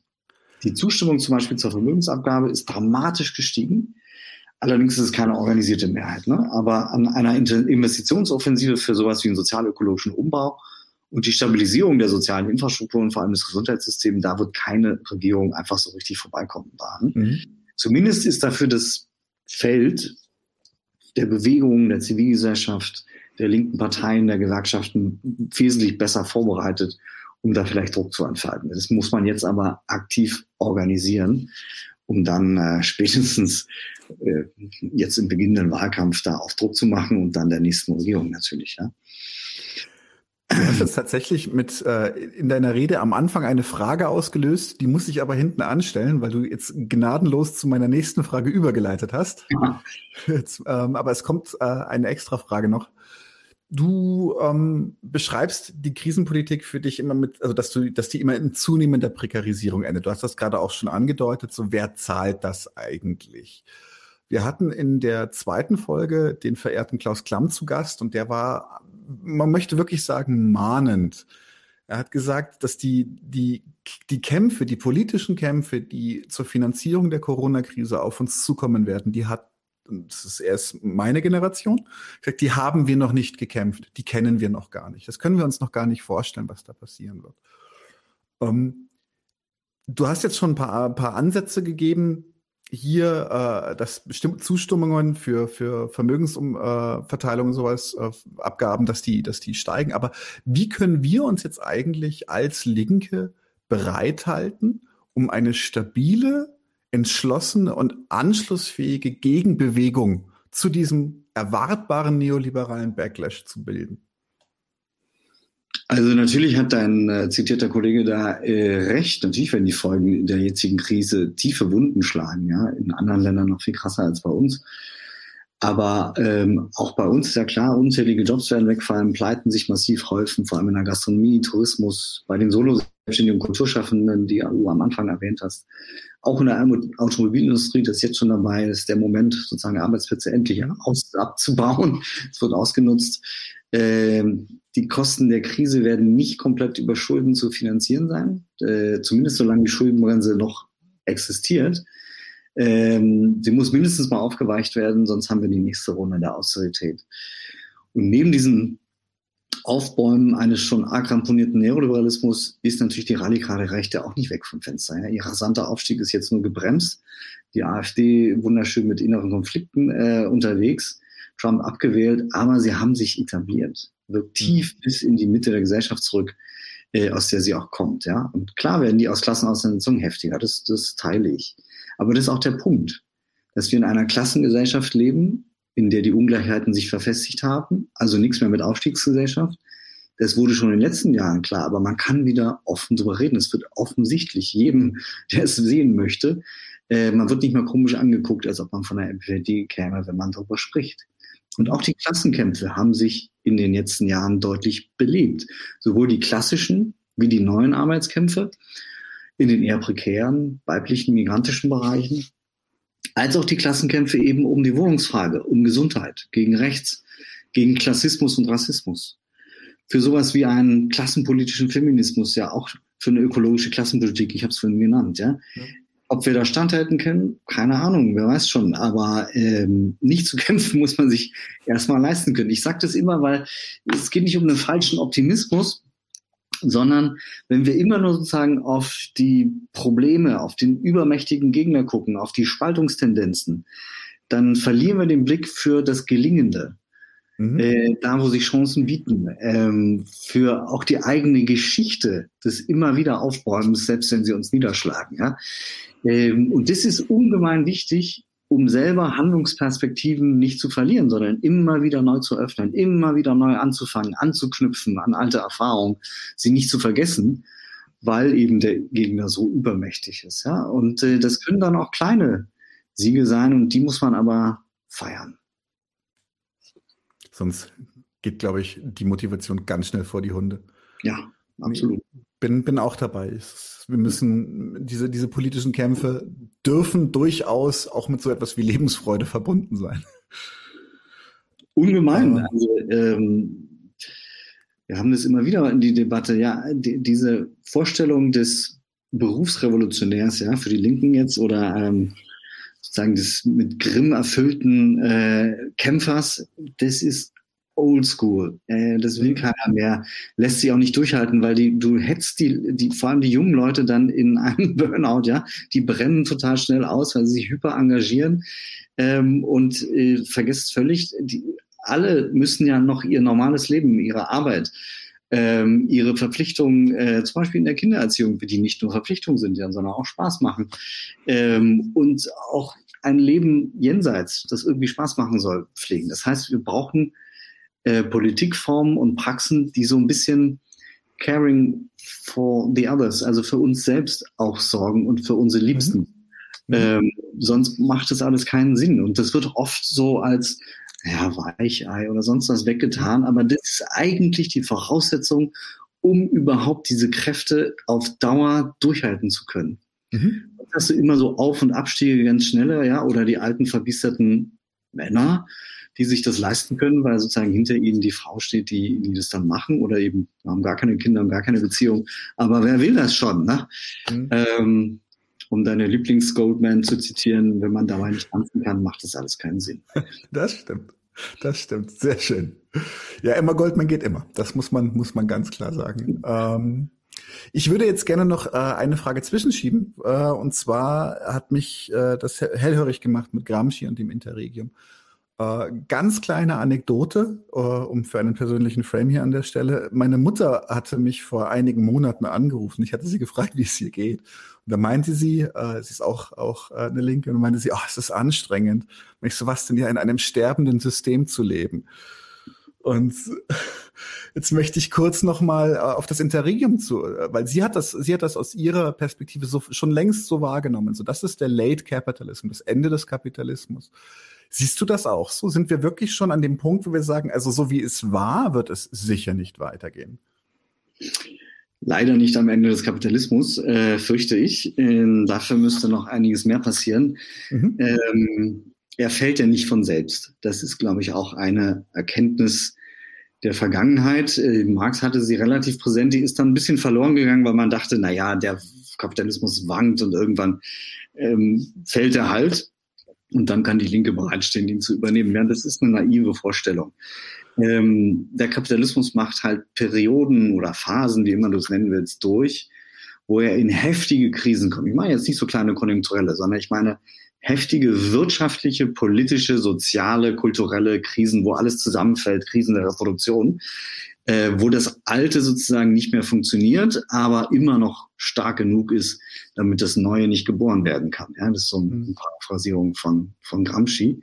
Und das ist eine ganz gefährliche Zeit auch, weil das Neue ist halt noch nicht geboren. Mhm. Das Alte wird immer gewaltförmiger, immer zwangsförmiger, um sich noch an der Macht zu halten, weil es den Konsens in der Gesellschaft verloren hat neue Kräfte, autoritäre Kräfte, ähm, radikale Rechte treten auf, ja, Erinnerung an die 30er Jahre, ähm, aber auch in anderen Phasen der Gesellschaft, aber eben auch das Rettende naht immer auf, droht natürlich aber auch untergepflügt zu werden, ja, und dieses Rettende ähm, kann aber überhaupt erst wieder neu ansetzen, weil in der vollen Hegemonie, sage ich mal, auf dem Höhepunkt des Neoliberalismus, da waren die linken und alternativen Kräfte halt marginalisiert. Die waren irgendwie am Rande und große Teile der Gesellschaft waren eingebunden in dieses Versprechen von mehr Eigenverantwortung, mehr Autonomie, äh, weniger Staat, weniger Kontrolle und so weiter und so fort. Ja, befreit die Kräfte des Marktes. Und sehr viele Leute haben das geglaubt ähm, und ja auch teilweise realisiert. Da war es ganz schwer. Das ist alles in die Krise geraten. Jetzt kann man also wieder anders, besser über Alternativen reden. Die werden sogar eingeklagt. Ja, Fridays for Future, um wieder bei dem Beispiel zu bleiben, mhm. wissen ja gar nicht, sie haben gar keinen Begriff davon, wo sie hinwollen, woher auch. Aber sie haben ein klares Verständnis davon, dass dieses System wollen sie nicht mehr. Das muss etwas anderes kommen. Das ist natürlich auch eine Chance für Sozialistinnen oder Kommunistinnen wie uns, ähm, zu sagen, lasst uns doch mal über neue sozialistische Perspektiven reden. Die alten muss man kritisieren, die kennt man auch, dann ziehen wir Erfahrungen aber raus, was man vielleicht nicht mehr macht, was man aber auch aufheben kann daraus, äh, vor allem aus den Kämpfen, die nicht nur im ähm, realen Sozialismus sozusagen geendet sind, sondern äh, auch überall sonst auf der Welt geführt wurden. Das sind sozusagen, da wird mit einer neuen Selbstverständlichkeit möglich, über Sozialismus zu reden. Ja, ganz Bernie Sanders mäßig könnte man sagen, ja, der ja, eigentlich nur ein super Sozialdemokrat ist. Aber für den, er nennt das Sozialismus. Äh, so die ganz selbstverständlichen Dinge, die man eigentlich braucht, wie eine vernünftige Gesundheitsversorgung, dass die Leute da vernünftig bezahlt werden. Das ist doch irgendwie selbstverständlich, dass wir Zugang zu Bildung haben sollten, dass wir eine Miete bezahlen können, damit wir ein Dach über dem Kopf haben und dass wir eine Arbeit haben sollten, die vernünftig bezahlt ist und irgendwie Spaß macht und sinnvoll ist in der Tätigkeit. Das sind ja ganz normale Selbstverständlichkeiten, die aber geradezu sozialistisch anmuten. Ja, und von dort aus können wir weitermachen. Da interessieren sich Leute, ja, was meinen die denn eigentlich mit Sozialismus? Und wie müsste der eigentlich aussehen, wenn er unter den Bedingungen einer ökologischen Krise, die nicht nur eine Klimakrise ist, sozusagen ganz anders aussehen muss, nicht mehr mit den alten Wachstumsprämissen einhergehen kann und so weiter. Also da ist ein Feld bereitet, um neu über das andere nachzudenken und dann aber nicht zu warten, sondern jetzt konkret zu organisieren an den Punkten, wo sich gerade was auftut. Ähm, in dem Verständnis, weil das spüren ja ganz viele, genau wie deine Oma, war das deine Oma? Meine Mutter. Ähm, es funktioniert doch nicht mehr. Die Gesellschaft fliegt uns um die Ohren. Und das sehen ja auch die Rechten genau so und die versuchen das natürlich anders zu organisieren in einer nationalen Gemeinschaft oder noch kleiner sozusagen, weil die klar haben, in diesen Zeiten von Klimakrise und so weiter, die Ressourcen reichen doch gar nicht mehr für alle. Also nur für mich, nur für unsere Gruppe und die anderen so. Und da muss man natürlich gegen angehen und eine ganz andere Verteilung und Organisierung des wirtschaftlichen und sozialen Lebens einklagen und dafür streiten. Ich glaube, da kann man viele Leute äh, überzeugen, die nämlich auch für eine demokratische und solidarische Lebensweise eigentlich eintreten wollen, ohne einen Begriff zu haben, politischen sozusagen, wo sie hinwollen, aber ein starkes Bewusstsein, das muss anders laufen. Und da steht zum Beispiel unteilbar so ein bisschen dafür. Das ist ja kein politisch organisierte Organisation, mhm. sondern da finden sich viele Leute zusammen, die meinen, das kann so nicht weitergehen. Da müssen wir mal ein Zeichen dagegen setzen, sowohl gegen die neoliberale Mitte als auch gegen die radikale Rechte. Das ist der Ausdruck sozusagen der Zwischenherrschaft. Völlig unentschieden, wo es hingeht. Aber jetzt ist die Entscheidung sozusagen. Genau. Reißt euch zusammen. Das ist jetzt ja. wichtig. Ja, revolutionäres Warten können wir später wieder machen. Ja, Finde ich gut. Ähm, tatsächlich ist meine letzte Frage für heute, wird wahrscheinlich, weil du sehr, sehr viel immer schon Ausblicke gibst, wird äh, eher eine Zusammenfassung trotzdem. Ähm, wir reden immer von Herausforderungen, Problemen und ähnlichem, aber einfach noch mal vielleicht einen, einen flammenden Appell von dir. Kannst du, kannst du sehr gut, habe ich schon gemerkt. Was sind für dich denn jetzt in diesem Moment die günstigen Möglichkeiten und die versteckten Chancen, das Wir-Gefühl zu stärken und ein ansprechendes Klassenmodell zu vermitteln? Ja, ich fange mal wieder mit Gramsci an. ähm, in seinem Sinne müssten die verschiedenen Erfahrungen, die ich vorhin schon mal angesprochen hat, die Interessen der Einzelnen, und zwar die Alltagsinteressen dieser vielfältigen Klasse ganz konkret verbunden werden, ähm, ohne dass wir wieder die Differenzen und die Unterschiede zwischen uns im Namen der Einheit unter den Tisch kehren. Ja? Es gibt diese Vorstellung einer einheitlichen Arbeiterklasse, die war früher schon schräg und die sollte heute gar nicht mehr aufkommen, sondern es sollte darum gehen, vom Gemeinsamen auszugehen, aber die Unterschiede auszuhalten. Also die Linke muss ganz unterschiedliche Segmente der Klasse verbinden, immer neu lernen, ähm, die zu übersetzen auch. Ne? Das ist die Intention ähm, des Konzepts, das wir verbindende Klassenpolitik genannt haben, haben wir vor sieben, acht Jahren mal angefangen damit, mhm. weil das kann helfen, einen klaren Gegnerbezug zu formulieren, ja, zu den führenden Klassen da oben und gegen die radikale Rechte. Es kann aber auch helfen, die soziale Frage schärfer, eben klassenorientiert zu formulieren, von der allgemeinen sozialdemokratischen Rede sozialer Gerechtigkeit so zu scheiden. Ne? Wir sind eben nicht einfach Sozialdemokraten, die an Sozialpartnerschaft glauben. Ähm, sie kann die Klassenfrage auch aus ihrer alten Fixierung auf die oft männlich geprägte Arbeiterklasse von früher sozusagen lösen und weiterentwickeln zu einer feministischen, zu einer gegen geschlechtliche Normierung gerichteten, ökologischen Klassenpolitik, zu einem klassenbewussten Antirassismus. Ähm, das wäre total wichtig, weil die Klasse eben weiblicher, migrantischer, ähm, sexuell divers ist, bla bla bla bla. Und natürlich immer noch die Arbeiterklasse ist, ja. Also der Grundwiderspruch zwischen Kapital und Arbeit ist immer noch da. Zugleich kann man aber diese anderen Bewegungen, ja, Feminismus, Antirassismus und so, mit einem Klassenbezug auch stärker wieder links profilieren, ja? weil man kann eben feststellen, oder man kann damit diesen falschen Gegensatz zwischen sozialer Frage und vermeintlichen Identitätspolitiken ein bisschen überwinden, weil Feminismus und Ökologie sind eben nicht nur was für die Elite, sondern es sind Klassenfragen. Ja, das ist doch offensichtlich, wer am stärksten von Armut zum Beispiel betroffen sind. Es sind immer die Frauen, es sind immer die Migranten, die Illegalisierten am, am stärksten mhm. und immer mehr Gruppen sozusagen. Ja. Und wer von Ökologie betroffen ist, sind auch, auch immer dieselben. Ja? Es sind immer die, die, die, die Gemeinschaften sozusagen, die von der Kohle weggebaggert werden, die Leute, die in den schmiesen Jobs und dreckigen Jobs arbeiten müssen, äh, die an den Ausfallstraßen wohnen müssen oder in den großen äh, Transversalen in der, in der Innenstadt sozusagen, da wo die Luft schlecht ist und der Feinstaub sich konzentriert. Also, das sind Klassenfragen. Und es müssen vor allem, und das ist das Wichtigste bei diesem ganzen verbindenden Klassenpolitik Praxen entwickelt werden, die über die üblichen Verdächtigen hinausgehen. Gerade die da unten sozusagen, äh, wenn man so reden will, äh, nicht nur erfassen, sondern von denen selbst getragen werden. Ja? Mhm. Die müssen die Protagonisten dieser Kämpfe auch werden oder mitwerden. Ja, natürlich nicht alleine, sondern sie müssen aber Sichtbarkeit erlangen, repräsentiert werden. Äh, es geht um all diejenigen sozusagen, die weniger qualifiziert, eben hochprekarisiert, aber auch in den benachteiligten Vierteln konzentriert äh, wohnen, ja, die in der Regel auch viel weniger organisiert äh, sind, seltener zur Wahl gehen. Ja, da müssen wir mit aufsuchender Arbeit hin, unsere eigenen Ausgrenzungen, die räumlichen äh, Ausgrenzungen auch überschreiten, die Klassifikationen, die wir im Kopf haben, ja, äh, überwinden und ganz einfache Sachen machen, die aber mhm wahnsinnig schwer äh, sich anfühlen, nämlich sowas wie an der Haustür klingeln, hingehen, zuhören, ins Gespräch kommen, gemeinsam in konkrete Arbeit der Organisierung zu treten. Ja, das ist der Lackmustest einer verbindenden Klassenpolitik.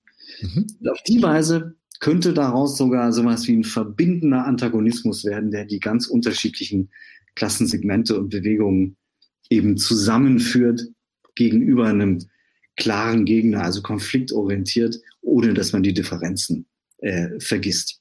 Mhm. Entscheidend dabei finde ich, äh, und finden viele andere, äh, ist es, ein paar Projekte zu bestimmen, die wir exemplarische Konflikte nennen, die man zuspitzen kann. Also, weil wer hätte vor zweieinhalb Jahren noch gedacht, dass so eine Kampagne wie Deutsche Wohnen und Co. enteignen, also die großen Immobilienkonzerne, dass die überhaupt Erfolg haben kann. Ja? Dass es überhaupt salonfähig ist, darüber zu reden. Ja, ja, ja, dass man nicht total als wischiwaschi und bescheuert äh, gleich wieder in die Ecke gestellt wird. Ja?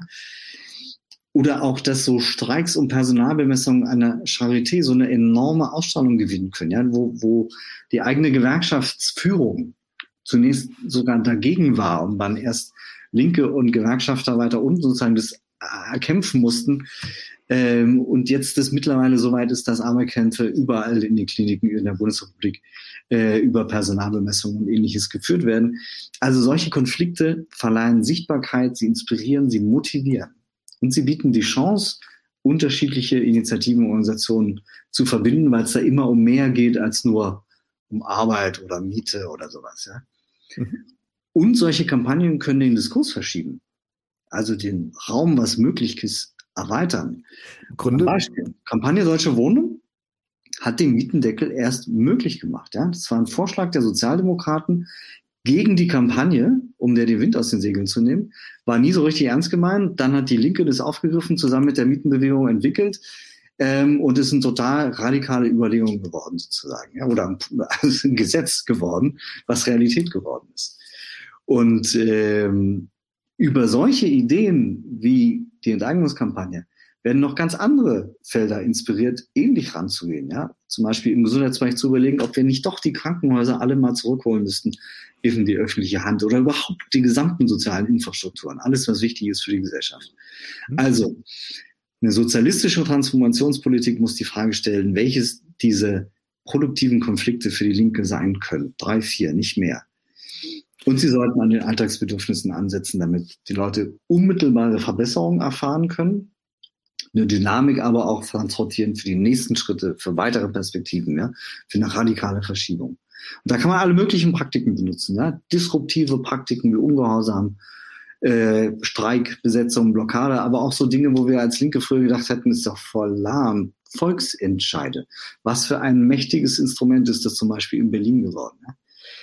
Ähm, das alles verbunden mit einer Organisierung, sozusagen die Selbstermächtigung wieder erfahrbar macht, mit einem langen Atem, total wichtig. Und dann merken die Leute auch, dass Konflikte Spaß machen können.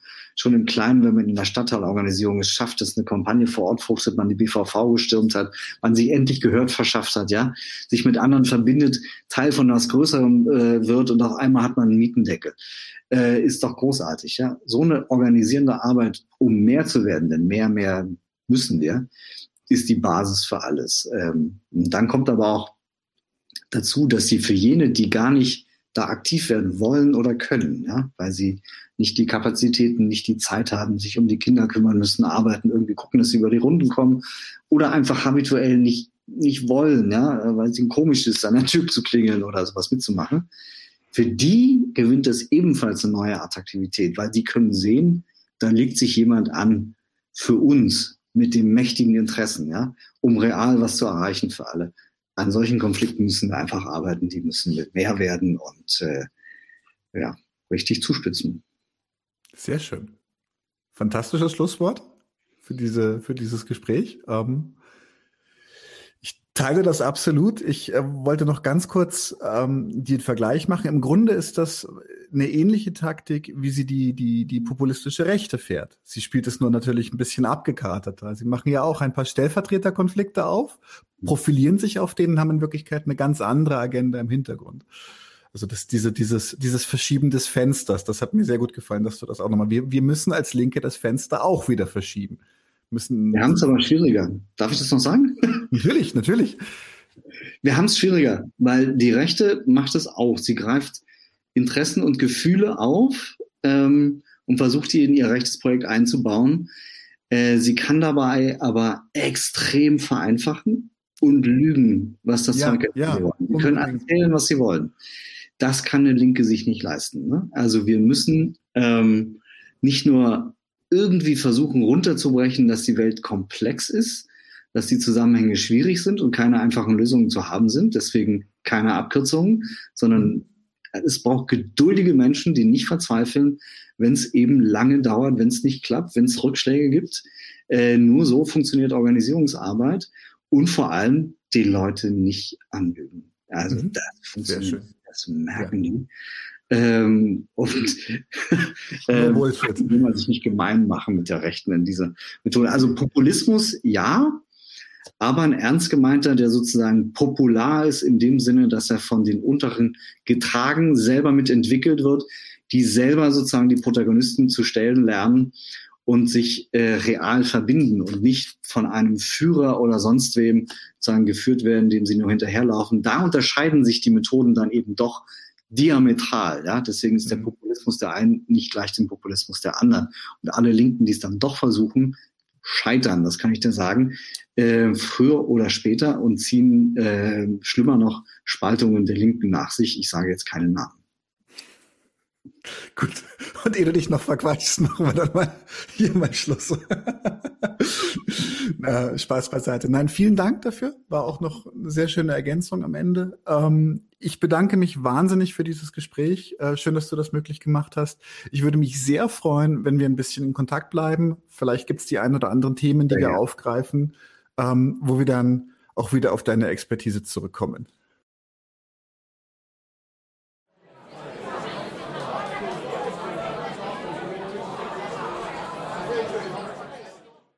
So, willkommen beim Stammtisch. Prost. Hm. Oder wie ein anderer Podcast sagen würde, Prosit.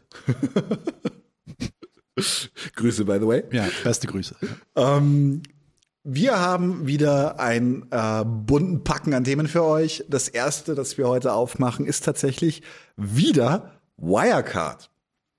Weil Wirecard ist jetzt rausgekommen dass äh, es seit einigen Jahren eine relativ, und zwar ungefähr 2014, eine relativ enge Verbindung mit dem BKA hatte. Und zwar hat man sich gegenseitig geholfen und zusammengearbeitet. Es ging so weit, dass Wirecard gesagt hat, wir werden irgendwann noch die BKA Hausbank.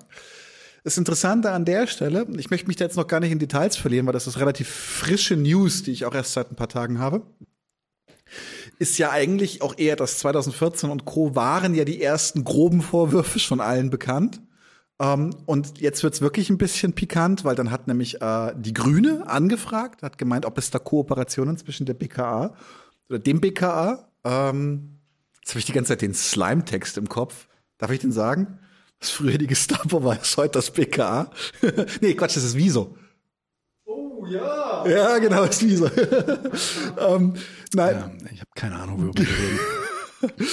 Nein, aber jedenfalls hat äh, ein grünen Abgeordneter oder die Grünen haben angefragt, haben gefragt, gibt es eine Zusammenarbeit zwischen Wirecard und dem BKA? Und noch 2020 wurde offiziell dementiert, uns seien keine Kollaborationen bekannt. Und äh, wie gesagt, bevor wir uns jetzt hier wieder in Details verlieren, einfach nur schönes Beispiel wieder. Ähm, wir hatten damals beim Club der deutschen Unternehmer so dieses mit dem, mit dem vögelnden Hunden auf der Straße, die nicht voneinander lassen können. Die Wirtschaft und die Regierung ah, irgendwie unappetitlich. Was haben wir als nächstes? Griechenland und zwar eigentlich nur eine kurze Notiz. Wir haben ja auch schon über Kofodinas gesprochen ähm, und in, ich glaube in der letzten Folge haben wir auch diese geilen Memes gehabt, die eigentlich aber auf einen krassen Missstand, nämlich auf extreme Polizeigewalt gegen Demonstrierende und Aktivisten in Griechenland gerade ausgeübt wird, vor allem auf, auf der Linken. Ähm, und dazu wird halt so gut wie gar nichts berichtet ähm, ich glaube, vielleicht der eine oder andere hat jetzt gehört, da wurde jetzt auch ein Journalist erschossen auf der Straße, mhm. der sich äh, intensiv mit ähm, mit äh, Polizei und mit Kriminalität auseinandergesetzt hat und über Polizeiarbeit quasi journalistische Arbeit betrieben hat. Gut, da gibt es jetzt äh, noch keinen Schluss, wer diesen Menschen umgebracht hat. Ähm, die Zustände dort sind aber wirklich dramatisch. Wir haben, man muss auch sagen, man hat, wir haben wirklich eine Situation mit Covid auch. Also Griechenland wurde ja schon vor vor zehn Jahren, fast jetzt zehn Jahre her, dass es äh, wirklich krass gefickt wurde von Deutschland einfach und von in Europa und im Stich gelassen wurde. Ähm, jetzt mit der Corona-Krise, 100.000 ArbeiterInnen haben ihren Job verloren, äh, Selbstständige gingen pleite, es gibt eine Arbeitslosigkeit von 16,2 Prozent in der Bevölkerung, 34 Prozent der äh, Jugend ist arbeitslos.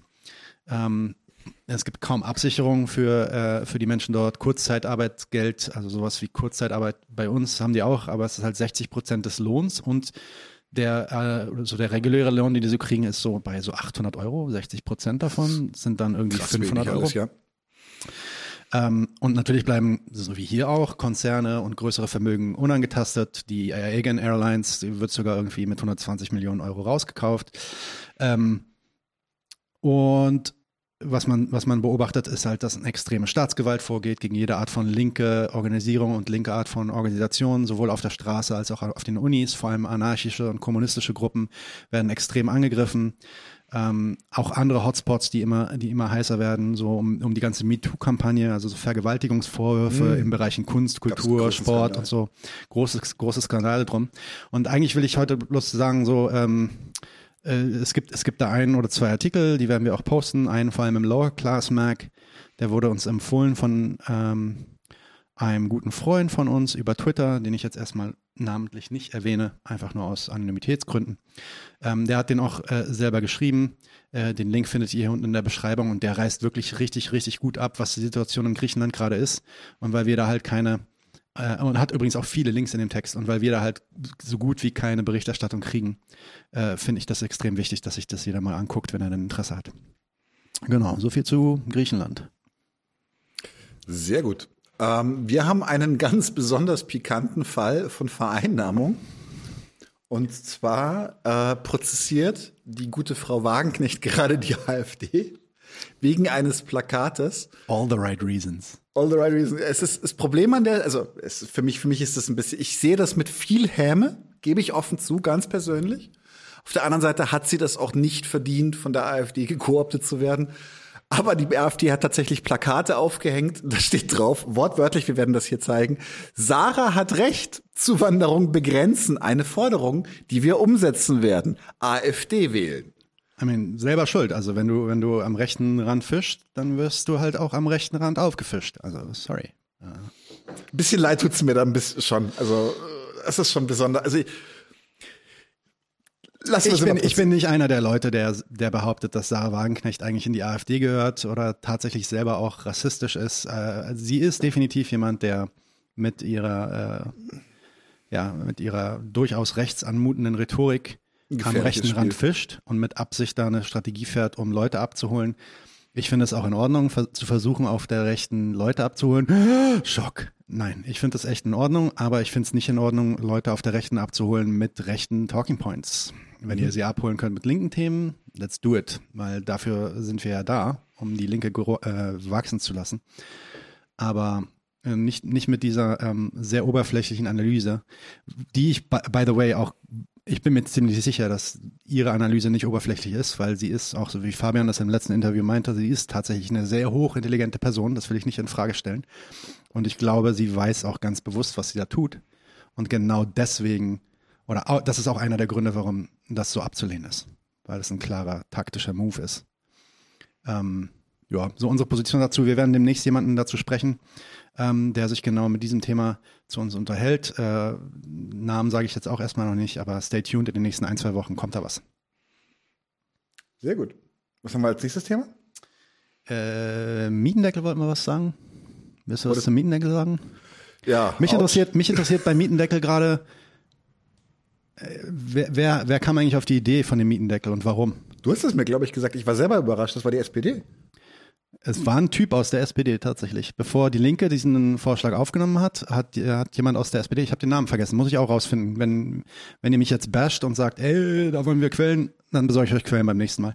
Ähm, jemand in der SPD hat den Vorschlag tatsächlich eingebracht, wurde dann auch gebasht von seiner, von seiner Partei.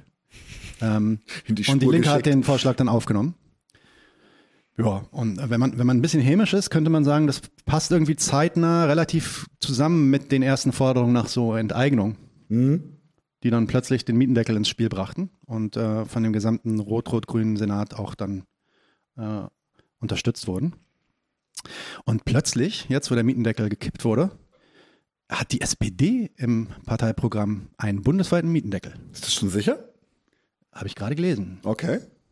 Können wir auch nochmal verifizieren. Aber Ein Schelm, der Böses wenn es, dabei wenn denkt. es so wäre, müssten wir uns doch die Frage stellen, warum eigentlich? Ähm, Gibt es einen Grund? wahrscheinlich, wahrscheinlich die WN-Eigenen und Co., die wollen ihm zuvorkommen. Glaube ich auch. Genau. Deutsche Wohnen enteignen Spekulation. ist, ist eine der großen, ist eine der großen Gefahren, dass ein Präzedenzfall geschaffen wird mit Deutsche Wohnen enteignen, dass eventuell mit einer Enteignung tatsächlich sogar eine sozialere Politik hergestellt wird. Und wenn das passiert, dann wir immer weitermachen mit solchen Sachen. Ich glaube, ähm, ähnlich wie bei dem Mietendeckel auch, musste einfach da eine Grenze gezogen werden. Bei dem Mietendeckel im Sinne von, ihr sprecht uns nicht in den Markt hinein. Und bei äh, Deutsche Wohnen enteignen, ich bin kein, ich bin kein Aluhut, ich bin kein Verschwörungstheoretiker, aber es ist, äh, ich, ich kann relativ leicht argumentativ nachvollziehen, inwiefern oder vorführen, inwiefern der Mietendeckel ähm, Energie, Schwung und äh, Mobilisierungs- und Organisierungspotenzial bei deutscher Wohnen enteignen äh, hemmt. Weil was wir gestern oder vorgestern hier gesehen haben, mit, nee, gestern war das, sorry, äh, mit der Demo gegen, äh, Gestern meinst vor einer Woche.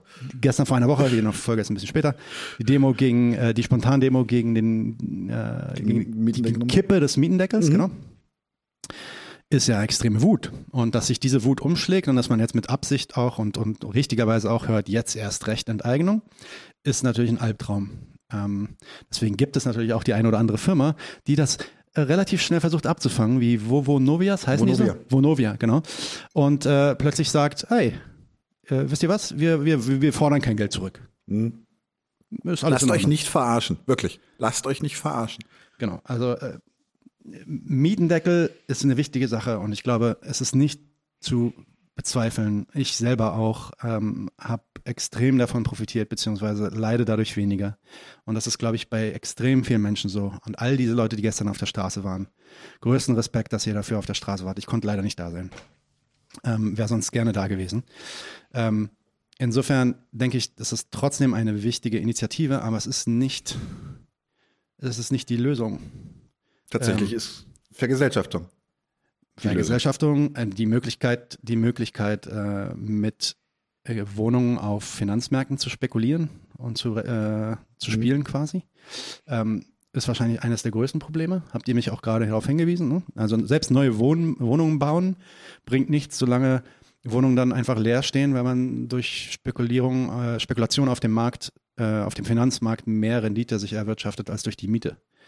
Insofern, ähm, und sowas sehen wir ja in anderen, also in Berlin fängt es auch schon an, ordentlich, Leerstand und so, aber wenn wir, wenn wir uns Paris oder London angucken oder New York, in Manhattan lebt eigentlich kaum noch jemand. Also im Vergleich zu den Wohnungen, die es da gibt. Mhm. Ne? Insofern, auch da, ne, zurück zu dem Senf von heute, brauchen da irgendwie eine, eine, einen größeren Plan. Und ich hoffe auch in dem Gespräch mit Deutsche Wohnen enteignen, das wir bald haben werden, dass es da über Deutsche Wohnen enteignen hinaus noch mehr Ideen gibt, wie wir diese Energie, die wir jetzt erzeugen, in die nächsten Bewegungen und in die nächsten großen Akt Aktivitäten hinein ähm, bewegen können. Mhm. Und ganz klarer Appell, wer noch keine Unterschrift geleistet hat, unterstützt Deutsche Wohnen enteignen. Deutsche Wohnen und Co. enteignen, genau. Die äh, Website heißt dwenteignen.de mhm. und wir ähm, Mai, Anfang Mai. Genau, Anfang Mai werden nee, wir auch doch. Ende, Ende Juni, glaube ich, ist die, ist die Ende Nein, nein, Anfang Mai haben wir tatsächlich noch mal jemanden von ah, okay. äh, dieser Initiative Alright. zu Gast und der wird sich da auch sehr kritischen Fragen stellen. Genau. Ähm, was nicht heißt, dass wir nicht 100% dahinter stehen. Also yes. Yes. geht dahin, unterschreibt. Das muss jetzt passieren. So ist es. Ich würde sagen, letztes Thema für den Stammtisch für heute. Was willst du besprechen? Ähm, ich wollte mich noch mal ganz kurz, ganz ohne Halohut und Nähe zu den Querdenkern über Corona aufregen. Mach mal. Und zwar wollte ich mich ähm, einfach mal noch mal ein bisschen gepflegt darüber auskotzen, dass zumindest gefühlt der größte Teil der Verschärfung, wir leben gerade in einer Scheißsituation. Aber war heute nicht die Inzidenz bei 160 oder sowas? Ich habe hab gestern geguckt, das war irgendwas bei 100, 150 oder so. Gestern. Also es ist, es ist brutal. Und natürlich äh, muss da was getan werden. Das Interessante ist, ist, dass bei diesem, bei dieser, bei dieser Notbremse, die gerade gezogen wird, und das ist das, was mich ankotzt, weswegen ich auch jetzt ein bisschen grantig bin, das Bier spüre ich auch schon, ähm, ist, dass die ganzen Maßnahmen eigentlich alle auf den privaten Bereich abzielen. Nicht eigentlich. Na, komplett. Komplett. Ja. Es, ist, es, es wird im privaten Bereich reguliert. Ähm, es wird auch Schuld zugewiesen, immer wieder in der Rhetorik.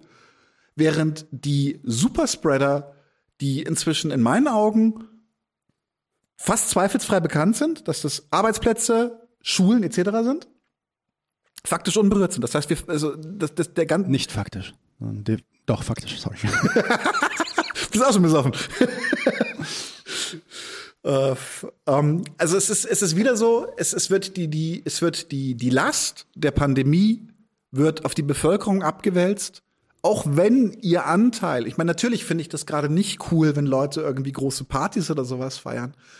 Nein, aber das, das, ist ja nicht das, was eingeschränkt wurde. Die Nein, also, die Party-Einschränkung und die, die Gruppen am. Die hatten wir schon lange. So, was jetzt schon lange. Was jetzt passiert ist, dass wir eine Ausgehbeschränkung haben. Wir dürfen zwischen 21 und äh, 5 Uhr in der Früh in, nicht mehr auf der Straße sein. Ich habe gehört, dass die SPD da gerade noch äh, opponiert gegen. Also es ist noch nicht hundertprozentig sicher. Aber es ist halt auch spannend, was wir, wir versuchen den Querdenkern etwas entgegenzusetzen, argumentativ. Und dann setzt die Regierung Maßnahmen um, von denen Virologen sagen, but why? Genau, also es ist, es ist halt so, dass Querdenker behaupten ja in ihren verqueren, verqueren Theorien, dass da immer irgendwie eine Elite wäre.